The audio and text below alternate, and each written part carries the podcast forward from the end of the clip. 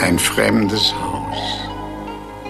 Scheinbar leer, doch in Wahrheit voll von Vergangenheit. Unsichtbare Schatten von Träumen und Ängsten, von Gut und Böse. Und sie fühlen es, fühlen das Böse und wollen entfliehen. Doch es gibt kein Entkommen.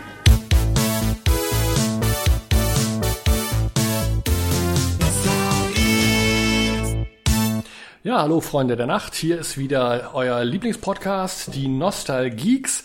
Äh, der Thorsten Devi aus Baden-Baden und der liebe Dia aus Düsseldorf. Der liebe Dia, wenn ich sowas schon höre. Na gut, äh, ihr habt es gerade gehört, die Einleitung war ziemlich geil. Also jetzt, ich meine jetzt nicht meine, die sowieso, aber die jetzt vor dem Jingle.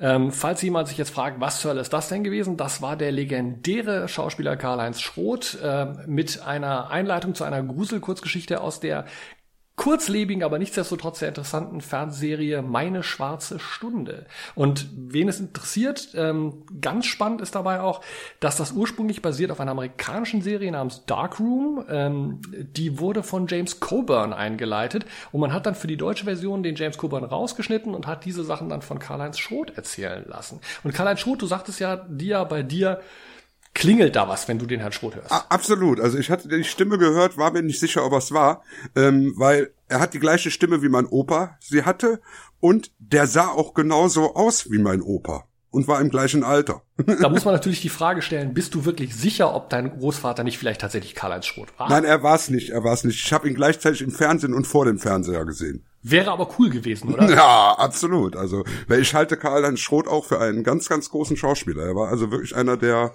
großen Namen der 70er.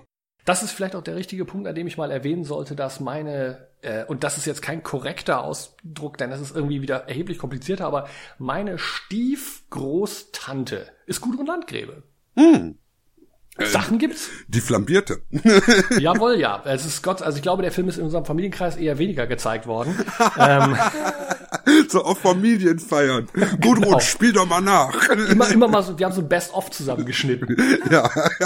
Wer die flambierte Frau nicht kennt, das ist was, das man, ich sag mal, nicht unter 16 zeigt und äh, in dem Frau Landgräbe ähm, lassen wir das. Ja. Ähm, es ist nun mal meine Großstieftante, ich weiß auch nicht genau. Ähm, ja, Tatsache ist also, wir müssen jetzt auch die schlechte Nachricht des Tages erstmal vorab bringen. Ich glaube, das ist wichtig, dass wir unsere Leser darauf hinweisen.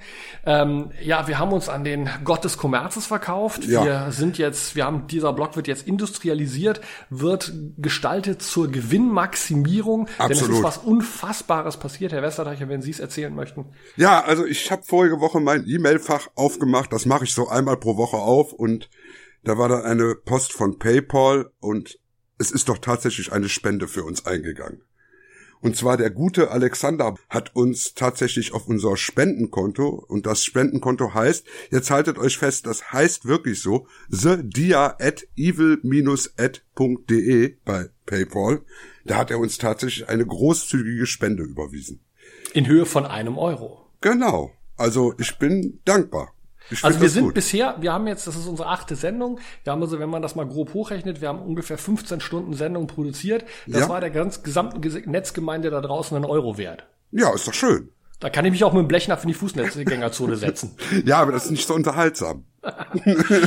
ja, es ist ja so, ich habe mich, äh, ich muss diese Sendung sehr ad hoc moderieren, denn ich habe die Woche hier zu Hause massiv ausgemistet. Das haben auch einige Leute mitbekommen, die meinem Facebook-Stream gefolgt sind, ähm, wo ich auch sehr viel Zeug verschenkt habe und sehr viel Zeug äh, rausgeworfen habe. Ich habe zum Beispiel auch unheimlich viele alte Bücher in die Bücherschränke rund um Baden-Baden verteilt und ich bin immer so jemand, wenn mir dann was in die Hände fällt, äh, ich sage dann, bevor es in die Mülltonne geht, hm, kenne ich jemanden, den das noch interessieren könnte. Und dann packe ich das in Umschläge, verschicke das, da ist, sind mir auch die Portokosten wurscht. Und diese Woche war was dabei. Ich habe zu dem äh, Remake von äh, äh, Psycho einen Schlüsselanhänger des Bates Motels gefunden, den mir damals der Verleiher geschickt hatte. Und äh, eine Promo-Mini-CD mit Promomaterialien zu Star Trek Nemesis von 2003 von Paramount. Und die habe ich dann eingetütet, dem Markus Hage vom Zombie-Magazin geschickt, weil ich dachte, der ist so retro, der steht da drauf.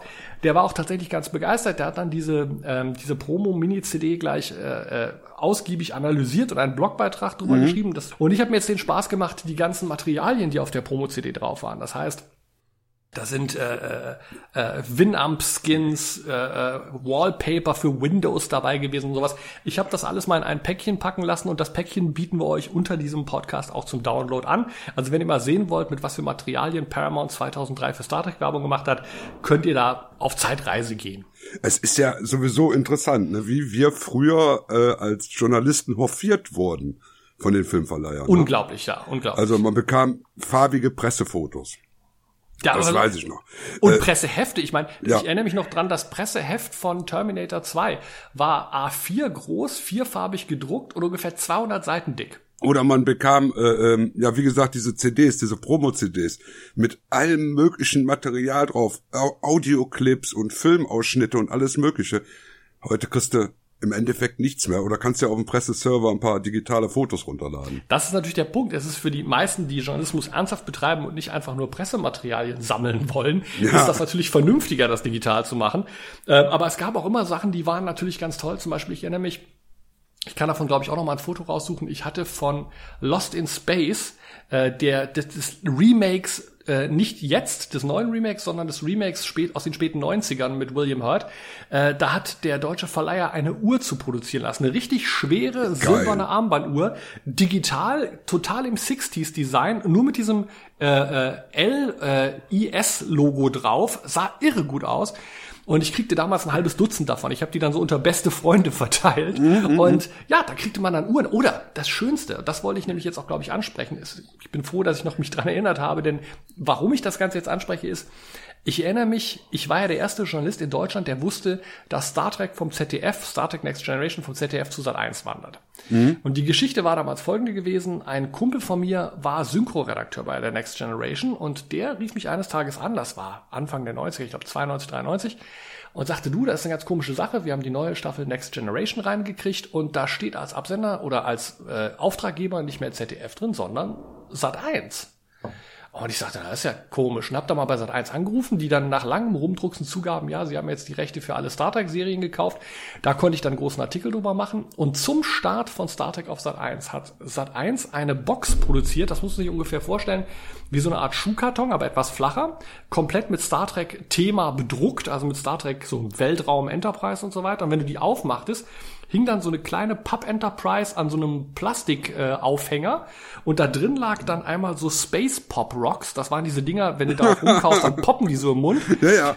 Und und äh, äh, und ein so ein Schlüsselanhänger, der so verschiedene Space Sounds machen konnte. Und jetzt kommt's, denn ich hab's noch und wir werden es auch gleich mal kurz einspielen. Ein Techno-Remix von der Star Trek-Melodie. Geil! Los, ja. rein damit.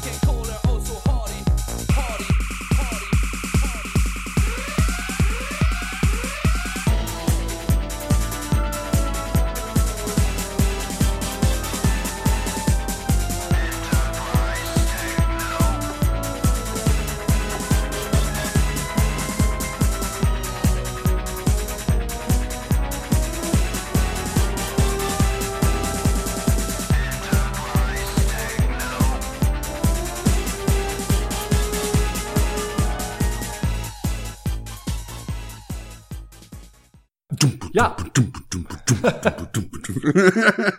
ja, also es war, es war toll, was man damals, so wenn man in der Presse war, was, aber das liegt natürlich auch an was ganz anderem. Es ist nicht so, dass die Presseverleiher nicht mehr bereit wären, einem sowas zukommen zu lassen. Ich meine, man hat mich auch für Baywatch nach Fuerteventura geflogen für Treffen mit David Hasselhoff und Pamela Anderson und solche mm. Sachen. Das Problem ist heute viel mehr, dass auch, in, auch im Fernsehen mittlerweile die Sachen so schnell kommen müssen, so schnell synchronisiert werden müssen, dass für die Produktion so aufwendiger Werbegimmicks gar keine Zeit mehr ist. Nee, Guck mal, wenn die, die, ich meine, heute eine Lost in Space Uhr, da, da brauchen die zwei, drei Monate, bis das alles gemacht ist. So lange haben die gar nicht mehr Zeit. Nein, das ist schon klar, aber ich meine, wir hatten auch früher, du, du gingst zur Presseverführung, ich weiß noch, die letzte, wo das noch funktioniert hat, du gingst zur Presseverführung von Das Parfüm und bekamst den Soundtrack. Ah ja. Mhm. Ne? Mhm. Solche Sachen.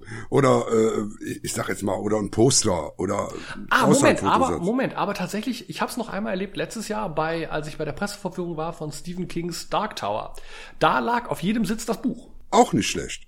Aber mhm. es ist selten geworden. Also es ist selten geworden ne? und es sind vor allem auch keine Sachen mehr, wo die sich wirklich wirklich extra was herstellen müssen. Ich Nein. erinnere mich, ich erinnere mich, als Con Air kam, kriegten wir alle ein orangefarbenes äh, äh, Badetuch mit dem Con Air Logo drauf, das ich heute noch habe und heute noch mit Begeisterung benutze. Ja, absolut. Also, immer wieder, oder, also sowas war damals einfach was, wo man gesagt hat, okay, das ist dann oder oder das Tollste, das fällt mir auch gerade ein, habe ich auch nämlich noch da eins von ähm, als Kinowelt damals. Das ist ja heute, die gibt's ja auch schon lange nicht mehr. Mhm. Kinowelt war ja mal ein großer Player in dieser äh, Medienära um 2000 rum. Und die waren ja damals einer der Hauptgeldgeber von Herr der Ringe ursprünglich, bevor sie pleite gegangen sind. Mhm.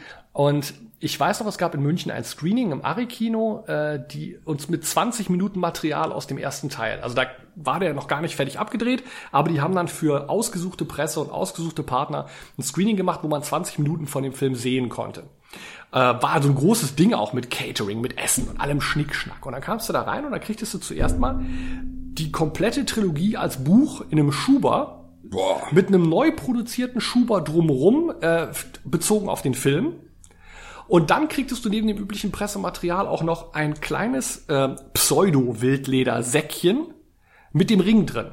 Und zwar wirklich Nein. in Gold, in Gold und mit den, mit den, mit diesen Insignien drin. Boah, wie geil. Den habe ich heute noch. Und die haben das damals kistenweise ausgelegt. Du konntest im Prinzip, wenn du frech genug gewesen wärst, hättest du da vorbeigehen können, dir die dutzendfach in die Handtasche schaufeln können und äh, würdest heute wahrscheinlich ein Riesengeld damit machen, die bei eBay zu verhökern. Absolut, absolut. Gute Zeiten. Ja, wir hatten gute Zeiten. Aber jetzt kommen wir noch kurz zu den schlechten Zeiten, wie das ja bei uns üblich ist. Wir müssen ja ein paar Todesfälle noch nachholen. Die Leute sterben ja immer zwischen unseren Episoden weg. Ne? Also sobald genau. wir eine Episode rausbringen, sterben ein, zwei Leute.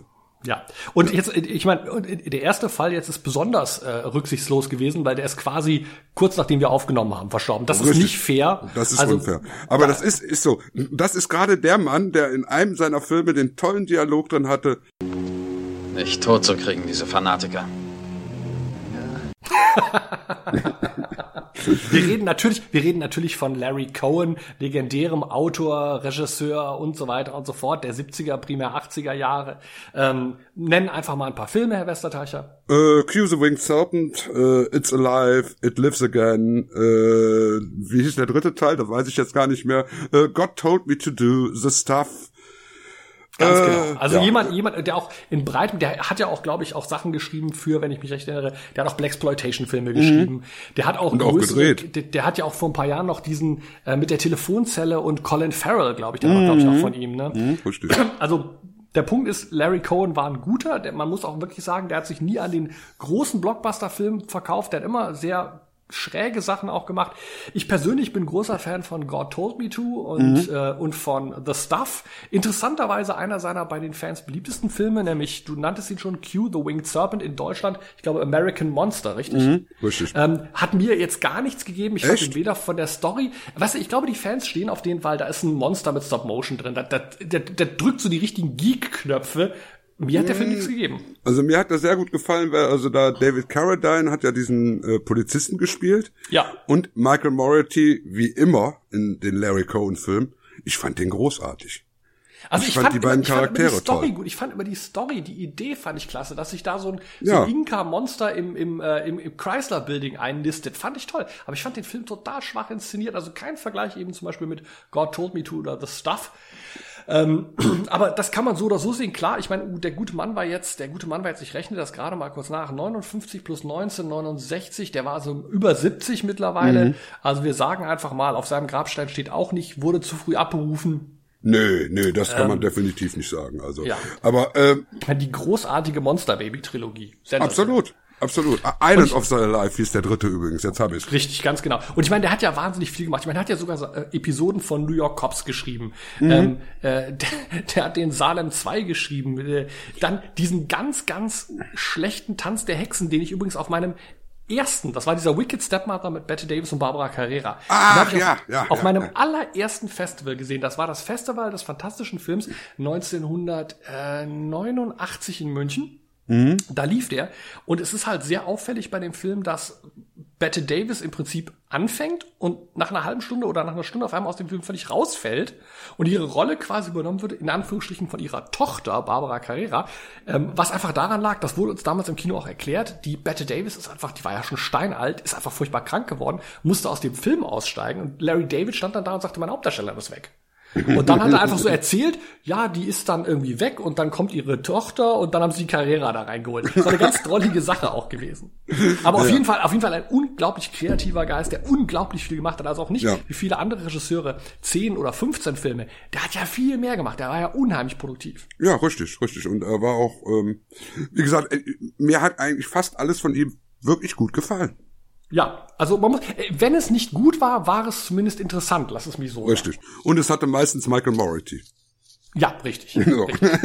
Ähm, ja, der nächste Todesfall.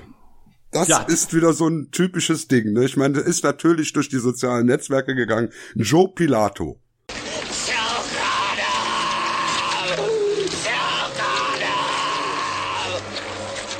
Ich, ich, und ich meine, und ich meine, Joe Pilato, ich behaupte selbst, härtere Horrorfans, wenn du jetzt einfach ohne Kontext gesagt hättest, apropos Joe Pilato ist tot, wie viele Leute hätten gesagt, ach, um den ist aber schade. Die 99% der Leute hätten doch gesagt, who the fuck is Joe Pilato?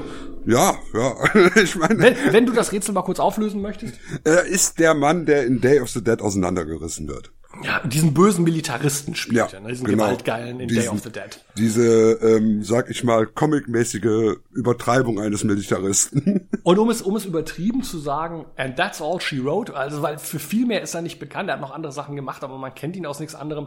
Und ich finde es immer sehr witzig, wenn die Leute dann so tun, ach, hier, Joe Pilato. Der Arme. Und ich, und, und ich, und ich denke dann irgendwie so, nee, weil das ist, wir hatten das Thema ja schon mal neulich, ähm, wie, dass jeder, der mal irgendwann seine Nase in irgendeinen so Film gesteckt hat, ist auf einmal ein Kultschauspieler. Nee, ist er nicht. Ich, Joe Pilato sagt mir nichts, bedeutet mir nichts und deswegen ist, dass er als ein Tod durch die sozialen Netzwerke gegangen ist, habe ich, auch wenn es jetzt vielleicht zynisch und menschenverachtend ist und äh, ich hoffe, dass seine Frau nicht zuhört, who gives a fuck? ja, ganz so war es nicht. Also ich habe schon äh, den, den typischen Gag gemacht. Äh, jetzt können ihn die Zombies da oben zerreißen und dann können die dann an seinen Gedärmen ersticken.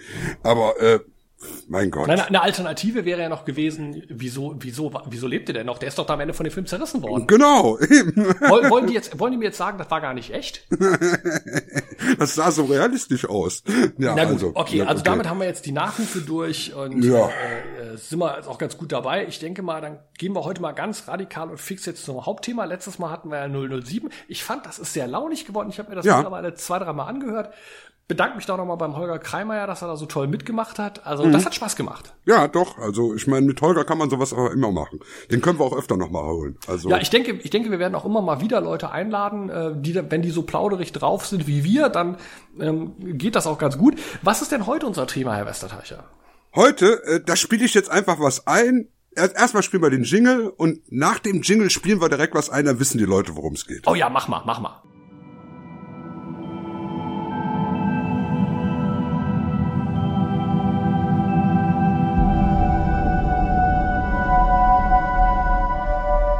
Nostalgieks Hauptthema. Lass mal hören, wie ist denn die Stimmung? Zingezange, Zingezange! Zingezange, Zingezange! Hip, hip! Hip, hip! Sieg! Das darf doch nicht wahr sein. Was? So viele alte Kameraden an dir das. Okay. So, jetzt kommt die Frage an unsere Hörer. Wie hättet ihr reagiert? Wie würden Sie entscheiden? Ja, genau. Ähm, als wir dieses Ding gehört haben, dachten wir, das ist eine wunderschöne Einleitung zu unserem Thema. Unser Thema ist TV-Skandale. Ja, und dazu muss man natürlich jetzt im Kontext sagen, der gerade gespielte Ausschnitt stammt aus einer äh, im Fernsehen übertragenen Karnevalssitzung von 1973 und äh, es ist erfreulich oder erschreckend zu sehen, je nach Standpunkt, wie die Reflexe des deutschen Publikums damals noch funktioniert haben. Ja, ich äh, würde aber allerdings befürchten, dass bei einer heutigen Karnevalsveranstaltung genau dasselbe passieren würde noch. Je nachdem, ob es eine Stunk- oder eine Prunksitzung ist, gell? Richtig, ja gut, bei einer Stunksitzung wahrscheinlich eher nicht. Da würde es eher betretenes Schweigen geben. Äh, aber bei einer, sag ich mal, so einer Mainz bleibt Mainz, wo das Publikum generell schon so an die 70 ist, das normale Stammpublikum, da könnte das noch klappen. Herr Westerteicher, wo wir gerade beim Thema sind, Hose runter, Karten auf den Tisch. Wie halten Sie es denn so mit dem Karneval? ja, ich bin ja 364 Tage im Jahr lustig. Ach, ich dachte, du sagst jetzt, ich bin 364 Jahre alt. Nein, nein. Und äh, die zwei Tage verschließe ich mich hier in Düsseldorf in meiner Wohnung, damit ich davon nicht viel mitkriege. Also ich sage, ich sage immer der Einfachheit halber Leuten, die davon nicht so viel verstehen, dass es einer der Gründe war, warum ich aus Düsseldorf weggezogen bin. Ja. Ähm, Tatsache ist, Karneval, das ist diese, diese organisierte Fröhlichkeit, die dem Chef erlaubt, einmal im Jahr seiner Sekretärin Hand, Hand auf den Arsch zu legen und alle lachen drüber. Richtig. Und äh, dieses, dieses haltlose Saufen und dieses auch programmierte so, jetzt sind wir aber mal richtig frech und fröhlich. Und wenn du dir dann diese Sitzungen anguckst, die sind ja, die sind ja besser durchorganisiert als die SS. Das ist ähm, diese, diese Abläufe, das ist äh, im Prinzip kannst du eine Prunksitzung ist wie der Reichsparteitag in Nürnberg. Ja, Das deshalb ist, passt äh, das Sieg Heil ja auch so wunderbar dazu. Ja, ganz genau. Und ich, ich denke, ich denke, ich denke, das ist eine Art, eine Art Unterhaltung, die auch sehr zwanghaft nur deutsch sein kann. ne? Absolut. Was Deutscheres. Ja gut, ich meine Karneval in Rio, aber der ist was anderes. Ja, das ist genau der Punkt. Karneval in Rio, da geht es um andere Dinge als bei uns. Aber bei uns diese organisierte Fröhlichkeit und auch allein diese Tatsache, das kann man, glaube ich, niemandem erklären, dass wenn die Komiker auf der Bühne, und ich benutze den Begriff Komiker hier in seinem weitesten Umfeld, Ja. ähm, wenn die Komiker ein, ein, eine Pointe machen und es muss ein Tusch gespielt werden, damit es auch jeder versteht, dass das jetzt was ist, wo man lachen soll.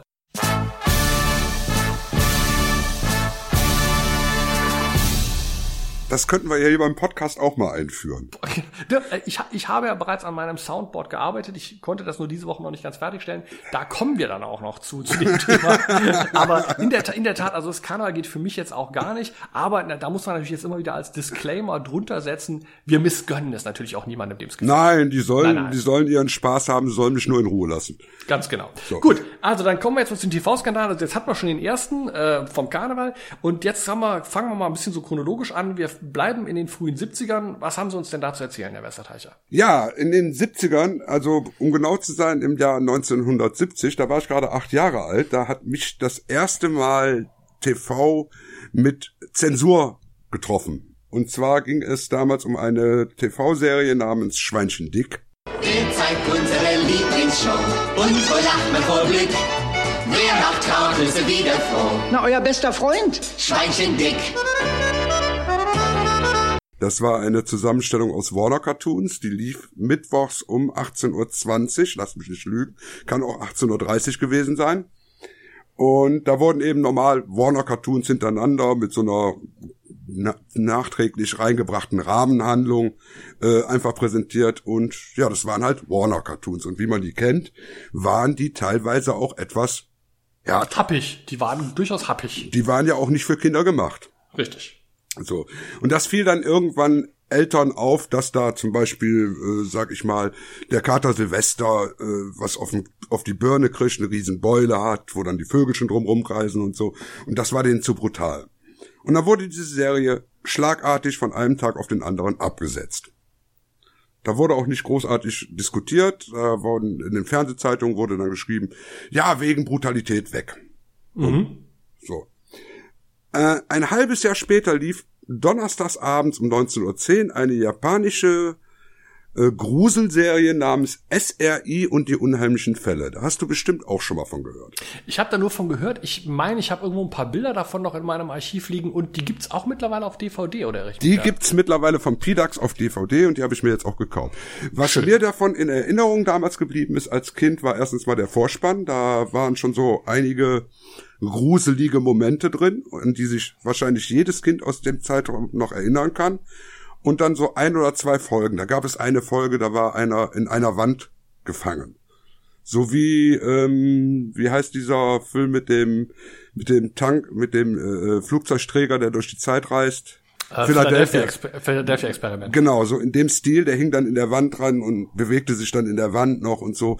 Super gruseliges Image. Dann kam irgendwo ein Geist aus dem Wasser raus und der sah gruselig aus. Der hatte Und das ist dann auch, Augen. das ist dann auch irgendwie zensiert oder, oder verboten oder abgesetzt Das worden? wurde, das wurde äh, unzensiert gezeigt. Die haben 13 Folgen eingekauft von den 26 Folgen. Und ähm, ja, nach einigen Folgen, also ich glaube drei oder vier Folgen waren das, da kam dann das erste Mal so in den Zeitungen, äh, dass Kinder nicht mehr schlafen könnten, nachdem sie die Serie gesehen hatten und was das denn wäre und das wäre alles so grausam. Es war auch teilweise wirklich grausam. Und die wurde dann auch nach zehn Folgen äh, abgesetzt. Ah, Ganz okay. knallhart. Also, Also- das waren so die ersten Sachen, die ich dann so mitbekommen hatte. Ich ziehe jetzt, mal- ich zieh jetzt mal ein bisschen was dazu vor. Ähm, äh, ich, es ist ganz interessant, weil ich bin ja eine Generation, nicht eine ganze Generation, aber etwas jünger als du. Ich bin ja acht oder neun Jahre jünger als du. Und tatsächlich ist es genau aus meiner Generation. Ich kenne auch nur so Beispiele, wo es dann hieß, das kann man nicht ausstrahlen wegen Gewalt. Zum Beispiel, es wurden einige Folgen der Serie Die Profis damals, äh, das war Ende der 70er, Anfang der 80er, wurden nicht ausgestrahlt, weil ähm, der ZDF damals, das war mittwochsabends 9 Uhr, glaube ich, der Sendeplatz, äh, festgelegt hatte, die wären zu brutal fürs deutsche Publikum. Und die wurden dann allerdings mit großem Tamtam dann auf Video veröffentlicht, was ja zu deiner Zeit, Anfang der 70er Jahre noch nicht gegangen Nee, wäre. nee. Und woran ich mich auch noch erinnern kann, ist, was diese Gewaltnummer angeht, der George Morris, was ein deutsch-amerikanischer Regisseur, der ein paar sehr, sehr äh, wirre Sachen gemacht hat in den 70ern, ähm, der hat dann eine Kindersendung produziert, die hieß Anderland in den frühen 80ern. Und da hieß Oh, es dann ja. auch, Anderland sei eigentlich vielen Kindern schlicht nicht zuzumuten, wie du eben sagtest, es würde Albträume verursachen und so weiter. Ich habe das nicht gesehen, aber das auch. George Morse als Fußnote noch ist sehr drollig, weil der hat unglaublich viele sehr schräge äh, Independent- und, und Underground-Filme gedreht und äh, hat dann Mitte der 80er damit aufgehört und den Rest seines Lebens, über 25 Jahre lang, nur noch Folgen von der Lindenstraße gedreht. War ein alter Kumpel von Geißendörfer. Deshalb, das erklärt, warum die Lindenstraße so gut ist. Genau. also ganz, ganz spannend, ganz spannend, aber diese, diese um, dieses Umgehen mit Gewalt, dieses, vor allem man fragt sich ja auch, gucken sich die Sender das vorher nicht an? Also sagen die Redaktionen vorher nicht, passt das auf den Sendeplatz oder nicht? Das, das ist eben die Frage, denn bei SRI muss ich wirklich tatsächlich zugeben, ähm, erstens mal, das hätten Kinder gar nicht gucken dürfen, das hätte eigentlich ins Abendprogramm gehört. Äh, und zweitens, ich habe wirklich 30 Jahre später habe ich Szenen noch in Erinnerung gehabt und ich weiß, dass ich als Kind wirklich durch diese Serie schockiert war und Angst hatte. Ich glaube, das wird mal ein sehr spannendes Thema für eine eigene Sendung werden, dieses, was macht eigentlich wirklich Angst? Weil ich natürlich auch, im, ich habe vier, fünf Szenen im Kopf aus nicht mal so schlimmen Filmen. Das können Filme sein wie Barbarella, aber singuläre Szenen, an die ich mich erinnern kann, weil ich vorm Fernseher gesessen habe und mir fast in die Hose gemacht habe. So, und wenn man dann, wenn man dann die PDAX-Box sich holt und die Sachen nochmal guckt, dann merkt man, ja, die sind wirklich grausam. Da ist eine Szene drin zum Beispiel, wo ähm, jemand in einen Vulkan reinfällt. Und der fällt da rein und dann kriecht der wieder raus und äh, ja, dampft, hat ein komplett zerfressenes Gesicht und kriecht die halbe Episode mehr oder weniger immer wieder in Rückschnitten da raus und versucht da rauszukommen. Ja. Das äh, ist nicht Kinderprogramm, angenehm. ne? Ja, eben, das ist definitiv nicht angenehm. Also, Interessant ist ja, interessant ist ja, dass es auch den umgekehrten Effekt gab, dass man in den 80ern ja viele der alten Cartoons dann ins Abendprogramm genommen hat wiederum, wo ja zum Beispiel die, die, die brutaleren, früheren Tom und Jerrys dann liefen als Jagdszenen in Hollywood im Vorabendprogramm mit, dem, mit der großartigen Vorspannmusik von ähm, Udo Jürgens. Können wir, glaube ich, mal kurz einspielen?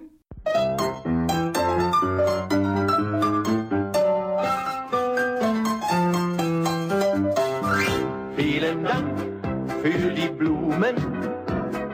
Vielen Dank, wie lieb von dir. Es ist auf jeden Fall ganz interessant zu sehen, dass das da offensichtlich auch, die, die, ich sag mal, die, der Radar des Redakteurs versagt hat. Der hat sich das angeguckt, hat gesagt, ja, prima, können wir ins Vorabendprogramm nehmen. Und hinterher haben alle gesagt, hast du sie noch alle? Also, Ja, genau. aber, aber ich glaube, das liegt natürlich auch daran, dass damals, äh, es war ja auch eine sehr liberale Zeit. Auch zum Beispiel im Fernsehen gab es viel mehr Nacktheit als heute, was sich die Leute gar nicht klar machen. In TV-Filmen wurde viel offener rumgevögelt. Ähm, das sind Dinge, die, die, ich erinnere mich da an einen Film mit Gottfried John, wo er dann irgendwie eine Frau im Gang eines Kaufhauses irgendwie äh, sich über die hermacht. Und das wurde sehr offen gezeigt.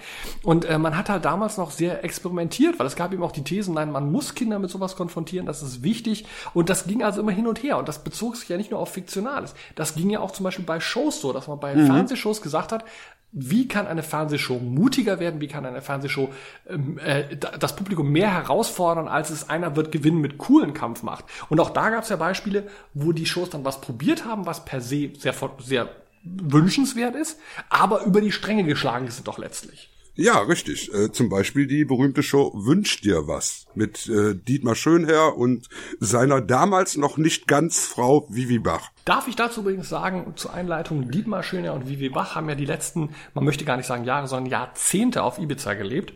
Und äh, Vivi Bach war dann ja auch lange krank. Die sind jetzt auch mittlerweile ja beide verstorben, aber ich mache ja auch regelmäßig Urlaub auf Ibiza. Und das Drollige war immer, es gibt im Yachthafen von Eulalia auf Ibiza ähm, eine deutsche Pommesbude, die heißt Hühnerkalle. Und das ist tatsächlich irgendeiner, der ist aus Dortmund oder Duisburg, keine Ahnung, mal nach Ibiza ausgesucht. Der hat dann richtig so eine, so eine, ich sag mal, ich will es nicht gemein sagen, aber richtig so eine siffige Pommesbude aufgemacht. Und die ist bei den Deutschen auf Ibiza der totale Kult. Und wenn du damals, also jetzt sag ich sag mal vor 15, 15 Jahren da warst, wenn du mittags in der Nähe von Hühnerkalle warst, sahst du einen weißen SUV vorfahren und das war Dietmar Schöner, der für sich und seine Frau da Essen holte. Cool, cool. Ja, ich meine, Dietmar Schöner war auch immer sympathisch. Also ich meine, ich mochte ihn ja damals, bevor Wünsch dir was losging, schon als Commander Cliff Alistair McLean. Ja, auch, oh, auch Raumpatrouille wird sicherlich mal irgendwann hier Thema sein. Absolut. Dietmar Schöner war großartiger Schauspieler. Ich habe den allerdings immer, das ist ganz spannend, ich habe den immer verwechselt. Es gibt einen Schauspieler, mit dem ich ihn immer verwechsel.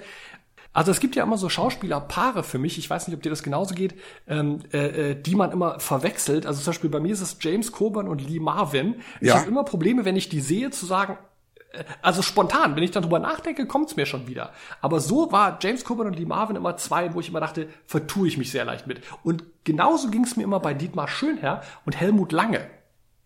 Äh, mir nicht. Also Lederstrumpf, der mit diesem etwas pockennarbigen Gesicht. Genau. Ich fand, die waren auch so der gleiche Typ. Nee, bei mir war das also gerade Helmut Lange nicht, weil Helmut Lange war kennen Sie Kino.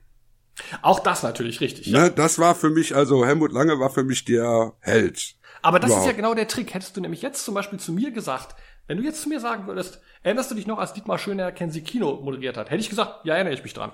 Ja, ja, klar. Weil bis ich drauf gekommen wäre, nee, Moment mal, das war ja gar nicht äh, äh, Dietmar Schönherr. Also das waren so zwei, da habe ich mich immer sehr schwer mitgetan, die beiden zu unterscheiden. ja, das, Gut, das geht aber- mir bei einigen englischen Darstellern so. Auf jeden Fall, um zurück zum Thema zu kommen, also Dietmar Schöner und Vivi Bach hatten eine bewusst, ich sag mal, auf jung und mutig getrimmte Game Show, wenn man Live das so Game nennen Show. möchte. Live Game namens, Show. genau, na, namens Wünsch dir was. Und da gab es ja primär zwei Skandale, ne? Ja, also das waren die beiden Hauptskandale. Es gab auch noch ein paar kleinere Skandälchen damals. Aber ich habe die ja nun dann auch live gesehen. Ich war dann 19 Jahre alt und wir haben samstagsabends dann eben die Show geguckt, die kam. Und das war dann Wünsch dir was.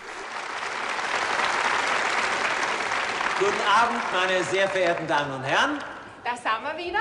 Vivi, Dietmar und? wünscht dir was? Und ich sag mal, der ähm, Skandal, wo mir mein Opa die Augen zugehalten hat, das war, das war, wo die Familien, die, die kamen als, das waren also immer Familien mit drei Generationen.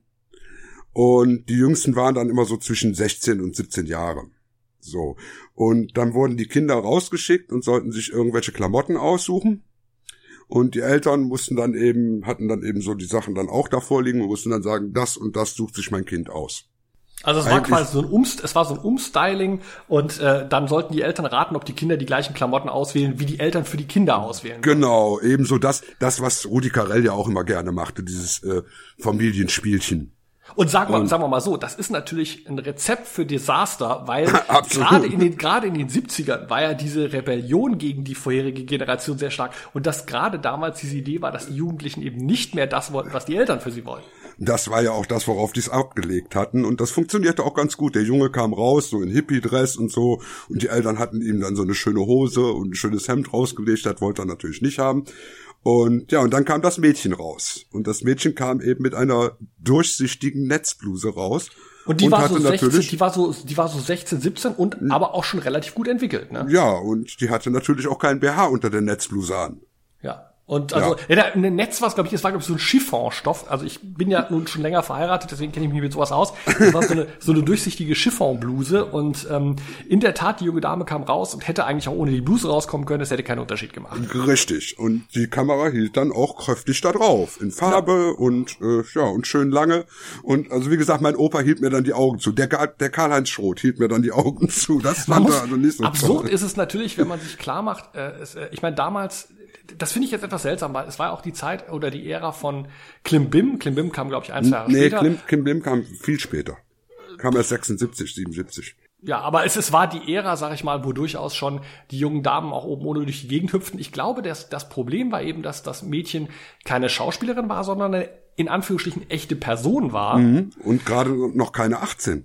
Ja, Moment, das, da, da wär, würde ich jetzt auch wieder gegenhalten, weil in den 70ern, wenn du überlegst, auch diese Hamilton-Sachen damals und zärtliche Cousinen, diese, dieser, diese Backfisch-Erotik war ja erheblich präsenter. Ich nenne dir nur als, als krassestes Beispiel äh, die Katja Bienert, die ähm, bei den Dreharbeiten von Die Schulmädchen zum Treffpunkt Zoo, ein Film, in dem sie diverse Nacktszenen hat, zwölf war. Ja. Oder schau oder oder schau dir Pretty Pretty Baby an mit mit Brooke Shields. Die Ja. hat Nacktszenen und die ist nicht nur 12 oder 13 im Film, die sieht auch wie 12 oder 13 aus. Oder, Katja oder Madolazenza. ja, also ich, ich denke genau, ich denke der der Punkt ist, äh, ich glaube da nicht, dass das Alter des Mädchens ein Problem war. Ich glaube wirklich, es ging darum, jede Familie, die vor dem Fernseher saß, konnte damals denken, das könnte meine Tochter sein. Weil es war keine fiktive Figur. Es war, nicht, es war nicht jemand, wo du sagst, ja, die spielt ja auch in der Serie ein leichtes Mädchen, kein Wunder, dass die so rumläuft. Jeder, der auf dem Fernsehsofa saß und hatte seine Tochter neben sich, dachte, was würde ich machen, wenn jetzt meine Tochter da vor der gesamten Nation stünde, quasi oben ohne? Du ziehst dich aber nicht so an. Komm, komm du mir nach Hause. Ja, komm, du mir so nach Hause, du. Also, Ja, aber Punkt- das, das war ja nur der, der Sexskandal, ne? ja, Also, und dann gab's ja noch den zweiten, ganz genau. Und das war der, äh, woraufhin die Sendung dann auch abgesetzt wurde. Das war dann auch die letzte Folge, die ausgestrahlt wurde. Da ging es darum, es war ein interessantes Experiment. Das Spiel, das wir jetzt machen, es dürfte Sie nicht nur interessieren, weil es spannend ist, sondern es hat auch einen sehr tiefen pädagogischen Zweck. Und wenn Sie gut aufpassen, könnte dieses Spiel einmal dazu beitragen, Ihnen vielleicht sogar das Leben zu retten. Bitte Vorhang auf! Man hatte ein Auto, da saß die ganze Familie drin, das hing an einem Kran über einem Swimmingpool. Und dann ließ man das Auto in den Swimmingpool rein und die Leute in dem Auto sollten sich befreien. Ja, also wie klassisch, wie wenn du ein Autounfall hast, du fährst mit dem Auto aus Versehen in den Fluss, du musst gucken, äh, Gurt ab, Fenster runter oder Türen auf, wie auch immer, finde dein, äh, ich meine, gut, die haben natürlich jetzt, die hatten Taucher daneben Die hatten stehen. Taucher daneben stehen. Das wäre Ja. gar nicht das große Problem.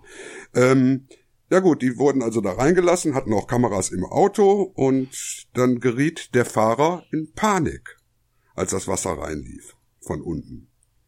Und in Panik reagiert man eben nicht mehr so, wie man sich das vornimmt. Und der Taucher von draußen versuchte ihm auch klarzumachen, er soll einfach die Scheibe runterkurbeln. Was ja der Trick wäre, Wasser reinlassen, Druckausgleich, kannst du die Tür aufmachen. Richtig. Wissen wir. Woher wissen wir das? Seit dieser Sendung. Naja, vor allem weiß man es auch, wenn man bequem vom Fernseher sitzt, ist das immer schön einfach. Mhm, das ist wie, das ist wie bei Fußballspielen. Ja Mensch, da musst du nach rechts abgeben. Das Ja. ist einfach, wenn du nicht selber auf dem Platz stehst. Richtig. Und da war es eben so, dass das wirklich äh, in Panik ausartete, auch unter den Tauchern, weil sie konnten ihm das einfach nicht begreiflich machen. Mach die Tür doch einfach auf. Ne? Lass Und dann, haben sie, die, damit dann haben sie die da so rausgezogen quasi. Die haben sie sich rausgezogen und der Mann hat dann auch gehustet und äh, Wasser ausgehustet, hatte also auch schon ziemlich viel Wasser geschluckt. Und daraufhin wurde die Sendung dann auch irgendwann abgesetzt. Man muss aber auch ganz klar sagen, also da sage ich, ich, ich, ich verteidige ja, wie wir jetzt in diesem Gespräch auch schon mehrfach gehört haben, gerne diese Zeit aus ihrem Kontext heraus, sage, es war Mhm. halt eine andere Zeit, aber für mich ist das trotzdem, es war eine scheiß Idee, eine Familie in Leben, eine Familie in Lebensgefahr zu bringen, eine Familie in Lebensgefahr zu bringen und zu denken, das ist bestimmt ein total unterhaltsamer Showteil. Das, es war nicht sonderlich gut durchdacht, aber es hat dazu geführt, dass heutzutage jeder weiß, man muss das Fenster runterkurbeln. Aber auf der anderen Seite wieder ist natürlich ganz interessant. Es ist natürlich, es wirft so einen Schatten voraus auf das Ende von Wetten das, finde ich. Weil da ist ja Mhm. auch, die haben eine Wette angenommen, wo jemand sich in sehr starke körperliche Gefahr bringt, haben das unterschätzt. Es ist schief gegangen, in dem Fall sogar mit katastrophalen, dauerhaften Mhm. Konsequenzen für diesen Wettkandidaten. Und daran ist dann auch Wetten das letzten Endes eingestellt worden. Also ich Ja. finde schon, äh, es zeigt halt einfach diese, diese dünne Linie, die solche Shows immer gehen zwischen, es muss spannend sein, das heißt, es darf nicht zu einfach sein. Und auf der anderen Seite, ich sehe das zum Beispiel, es gibt ja auch heute auf RTL und so immer diese äh, Ninja Warrior Sendungen, Mhm, wo die mhm, Leute mhm. dann über so ein Parcours müssen. Das erinnert ja uns Deutsche auch sehr stark an äh, Spiel ohne Grenzen aus den 60er Mhm. und 70ern. Ähm, das interessiert uns ja, äh, erinnert uns ja sehr stark an Spiel ohne Grenzen. Aber der Punkt ist, ich denke dann manchmal, wenn die dann da abrutschen, so sehr diese Sachen gepolstert sind, wenn dann einer sich so mit dem Kopf gegen so einen Polster haut, ich denke mir, das müsste jetzt nur einmal böse Knack machen. Und dann wäre der querschnittsgelähmt. Und, und, Ja. und, und, und dann ist eben, und da ist wieder diese Grenze dieses, wie machst du es so schwer, dass es für das Publikum spannend ist, aber auf der anderen Seite nicht so schwer, dass die Leute ernsthaft gefährdet sind. Aber da muss man sagen, dass diese Sendungen nicht live ausgestrahlt werden extra, ne? Natürlich nicht. Ich bin sicher, Ne, also äh, da sind auch schon diverse Sachen nicht gezeigt worden, würde ich mal sagen. Richtig. Denn der Mut ist heutzutage gar nicht mehr da, so eine gefährliche Sendung live zu produzieren. Spätestens seit Wetten das. Ähm, dazu werden wir auch in den 80ern noch kommen. Wetten, das Mhm. hatte ja diverse Skandale. Mhm, Gut, was mhm. haben wir denn jetzt als nächstes noch auf der, auf der Matte? Ja, ich habe mal das Thema locker überschrieben mit Talkshows. Weil Talkshows wurden ja Anfang der 70er auch populär. Ah, ja, Da, ja, ja. ja, da ja. kam ja je später der Abend mit dem Drei nach Münchenhagen. neun. Drei nach Drei nach neun. neun, genau. Und bei drei nach neun gab es ja auch diesen hübschen Zwischenfall, wo der äh, Gitarrist, ist das glaube ich von Tonsteine Scherben, Tonstein der Nickel Äh, Pallard. Mhm. Genau, wo der den Tisch zertrümmert hat mit der Axt. Hören wir da mal kurz rein. Ja. Fernsehen ist ein Unterdrückungsinstrument der, in dieser Massengesellschaft. Und deswegen ist es ganz klar hier, wenn überhaupt noch was passieren soll hier, muss man sich gegen den Unterdrücker stellen und man muss parteiisch sein und nicht hier einfach sagen. Und deswegen mache ich jetzt hier diesen Tisch mal kaputt, ja? Damit du mal genau Bescheid weißt. Scheiße.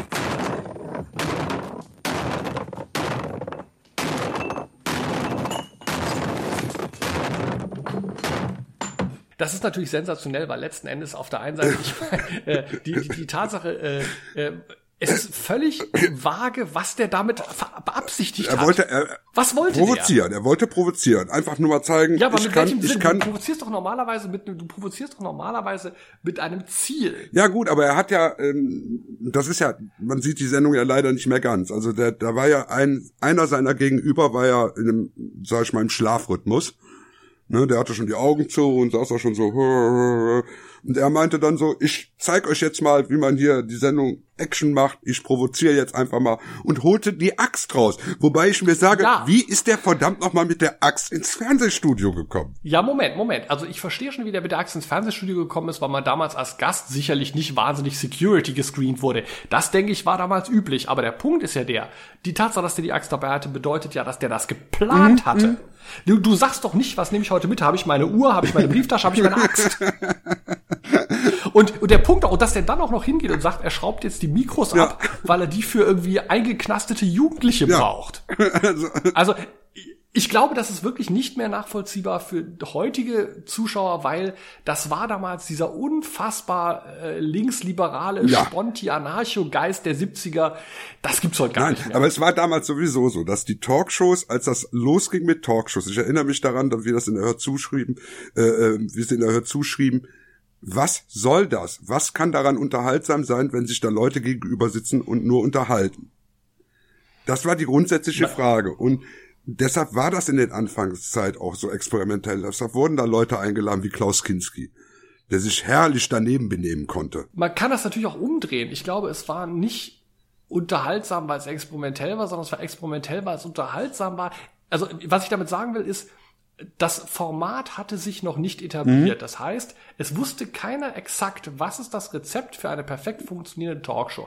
Also wurden Dinge ausprobiert. Mhm. Gerade wenn du heute dir diese durchgestylte Schiene in der ARD anguckst, Anne Will und wie sie alle heißen, da kommt ja keine Spannung mehr auf. Nicht nur, weil die genau wissen, was für eine Sorte Gäste sie einladen müssen, sondern die Gäste wissen, was von ihnen erwartet Mhm. wird. Und das war in den frühen 70ern nicht so. Die Gäste da hieß es nur, ja komm dahin, wir reden dann über was. Mhm. Und, und das heißt, die Gäste ebenso wie der Kinski, die konnten richtig die Sau rauslassen, weil man gesagt hat, es gibt keine Regeln, es gibt keine Regel, was du machen darfst und was nicht. Wir gucken mal, was passiert. Ich erinnere mich an viele Szenen aus den 70ern, äh, wo irgendwelche Feministinnen dann irgendwelchen alten CDU-Lern die Weingläser Mhm. ins Gesicht schütten und, äh, und dann ihr sich die Mikros abrupfen und empört davon stampfen. Ähm, das war halt einfach, äh, gehört damals mit dazu und das war ja auch noch in einer ganz anderen Atmosphäre. Die saßen dann da um Tisch rum, haben geraucht, die Haben Löcher, haben gesoffen. gesoffen, Ja, haben gesoffen. Und dann wurde da, oder, oder ich, ich erinnere mich noch an eine Talkshow, da hat Romy Schneider, äh, war Romy Schneider zusammen mit Burkhard Dries, der Ja. damals auch so ein Knasti war. Und es wurde im Verlauf der Show sehr klar, dass Romy Schneider ziemlich scharf auf Burkhard Dries Mhm. Ja, war. ja, genau, genau. Also es war das, es war der Gegenentwurf zu dem äh, ähm, politischen, na wie heißt der, der internationale Frühschoppen, der sonntags morgens mit dem Höfer lief, wo die zwar auch gesoffen und geraucht haben, aber sehr gesittet miteinander über politische Lage diskutiert haben. Ja, und, und man darf nicht vergessen, es war das Gegenteil von hart, aber fair. Mhm. Es, es, es, es, es war, weißt, es ging nicht darum, dass man sagt, äh, bei aller, bei aller Aufregung, man muss äh, respektvoll miteinander umgehen. Nein. Nein, nein, man muss überhaupt nicht respektvoll Nein, miteinander das, umgehen. das war ja, das war ja gar nicht erwünscht. Und da gab's ja eben auch sehr schöne Beispiele. Du hattest ja auch eben schon mal im Vorgespräch Nina Hagen Ja, angesprochen. ja, ja, ja, die hat ja, äh, ja, die hat, die hat ein Demo da abgegeben, ne, bei einer Talkshow damals in Österreich.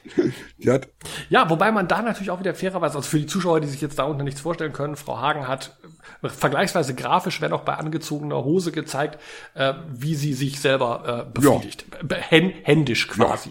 Und dann müssen sie sich hier anpassen. Man kann sehr schön äh, so, äh, sagt man, man kann auch schön so machen, man kann auch schön so.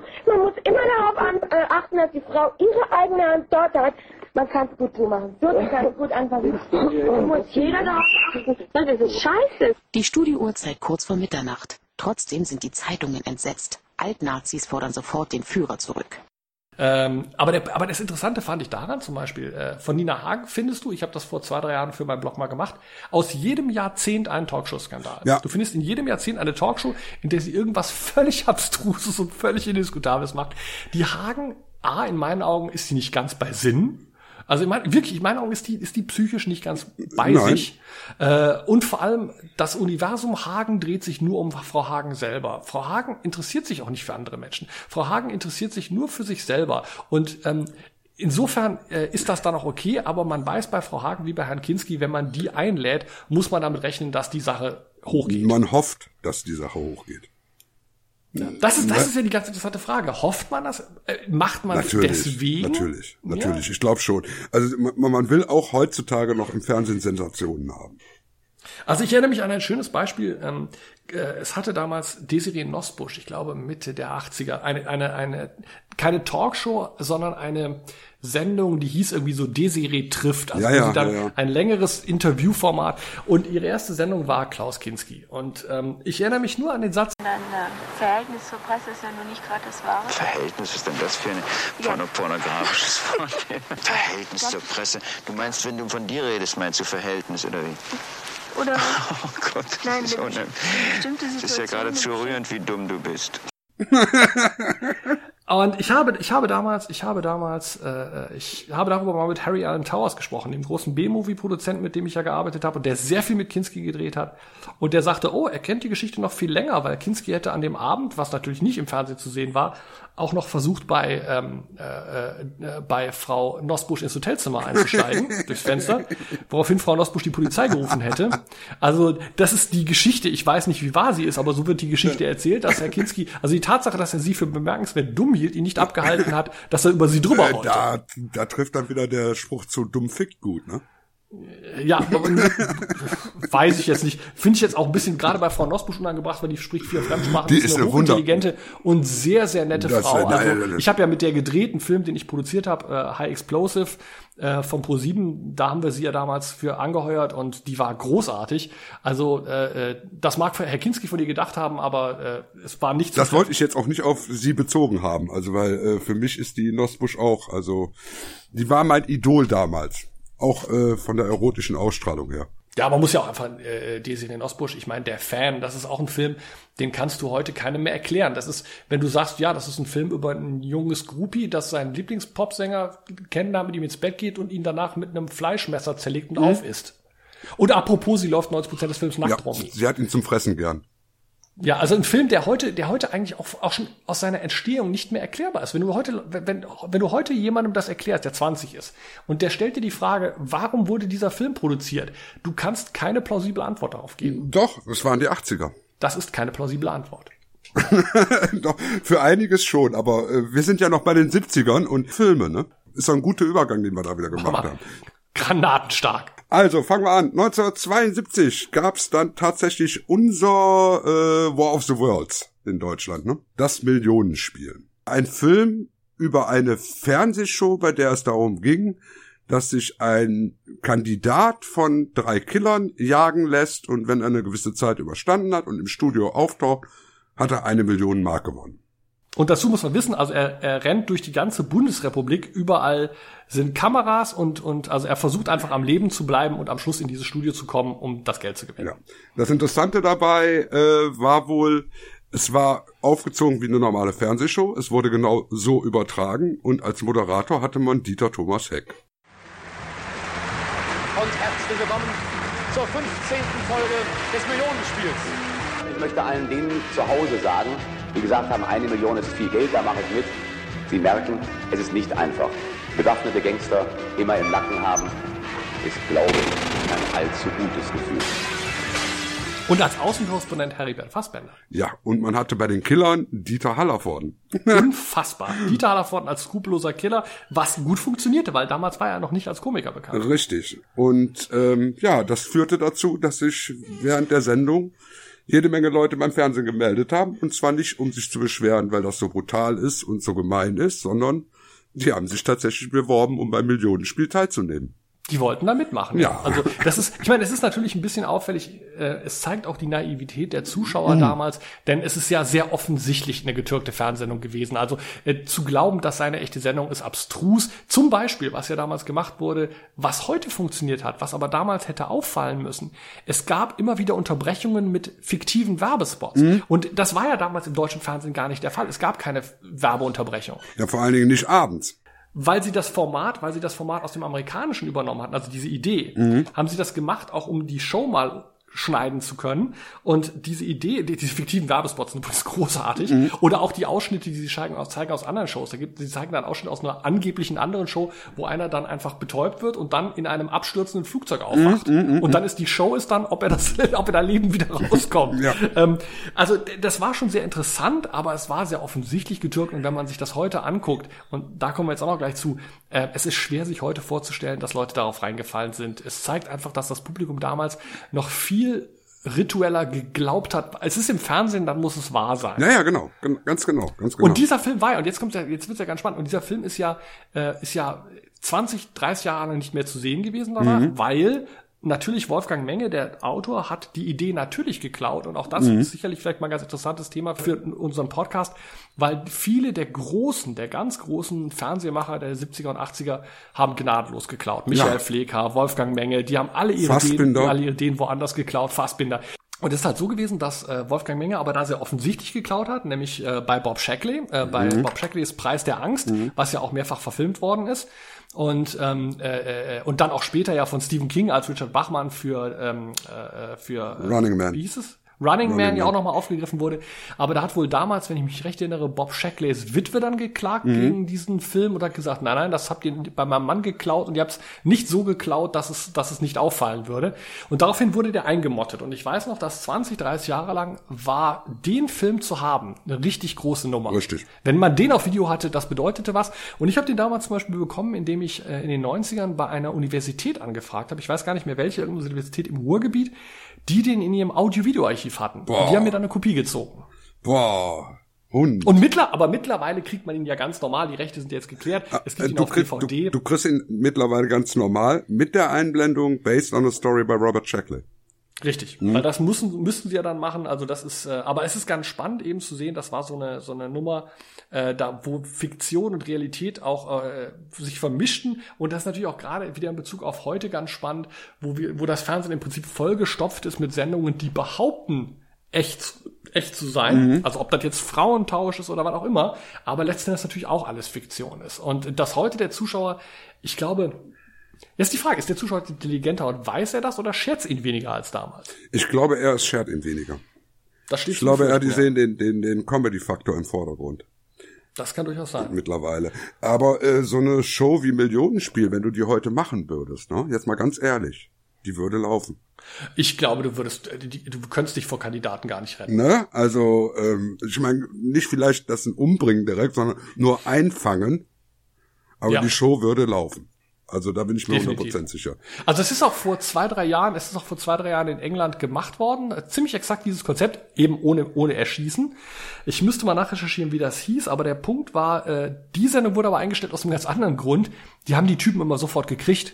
Also diese Idee, diese Idee, dass die eine Woche lang fliehen, äh, also die mussten halt, damit da genug Sendungen draus geschnitten werden können, sage ich mal, mindestens drei, vier Tage lang fliehen und meistens waren die Leute nach irgendwie acht Stunden wieder das, eingefahren. das funktioniert natürlich immer im, im Zeitalter von Handy und äh, Kameras überall nicht mehr so hundertprozentig. Ne? So einfach ist das, es nicht das, mehr. Exakt das macht es eben auch schwierig.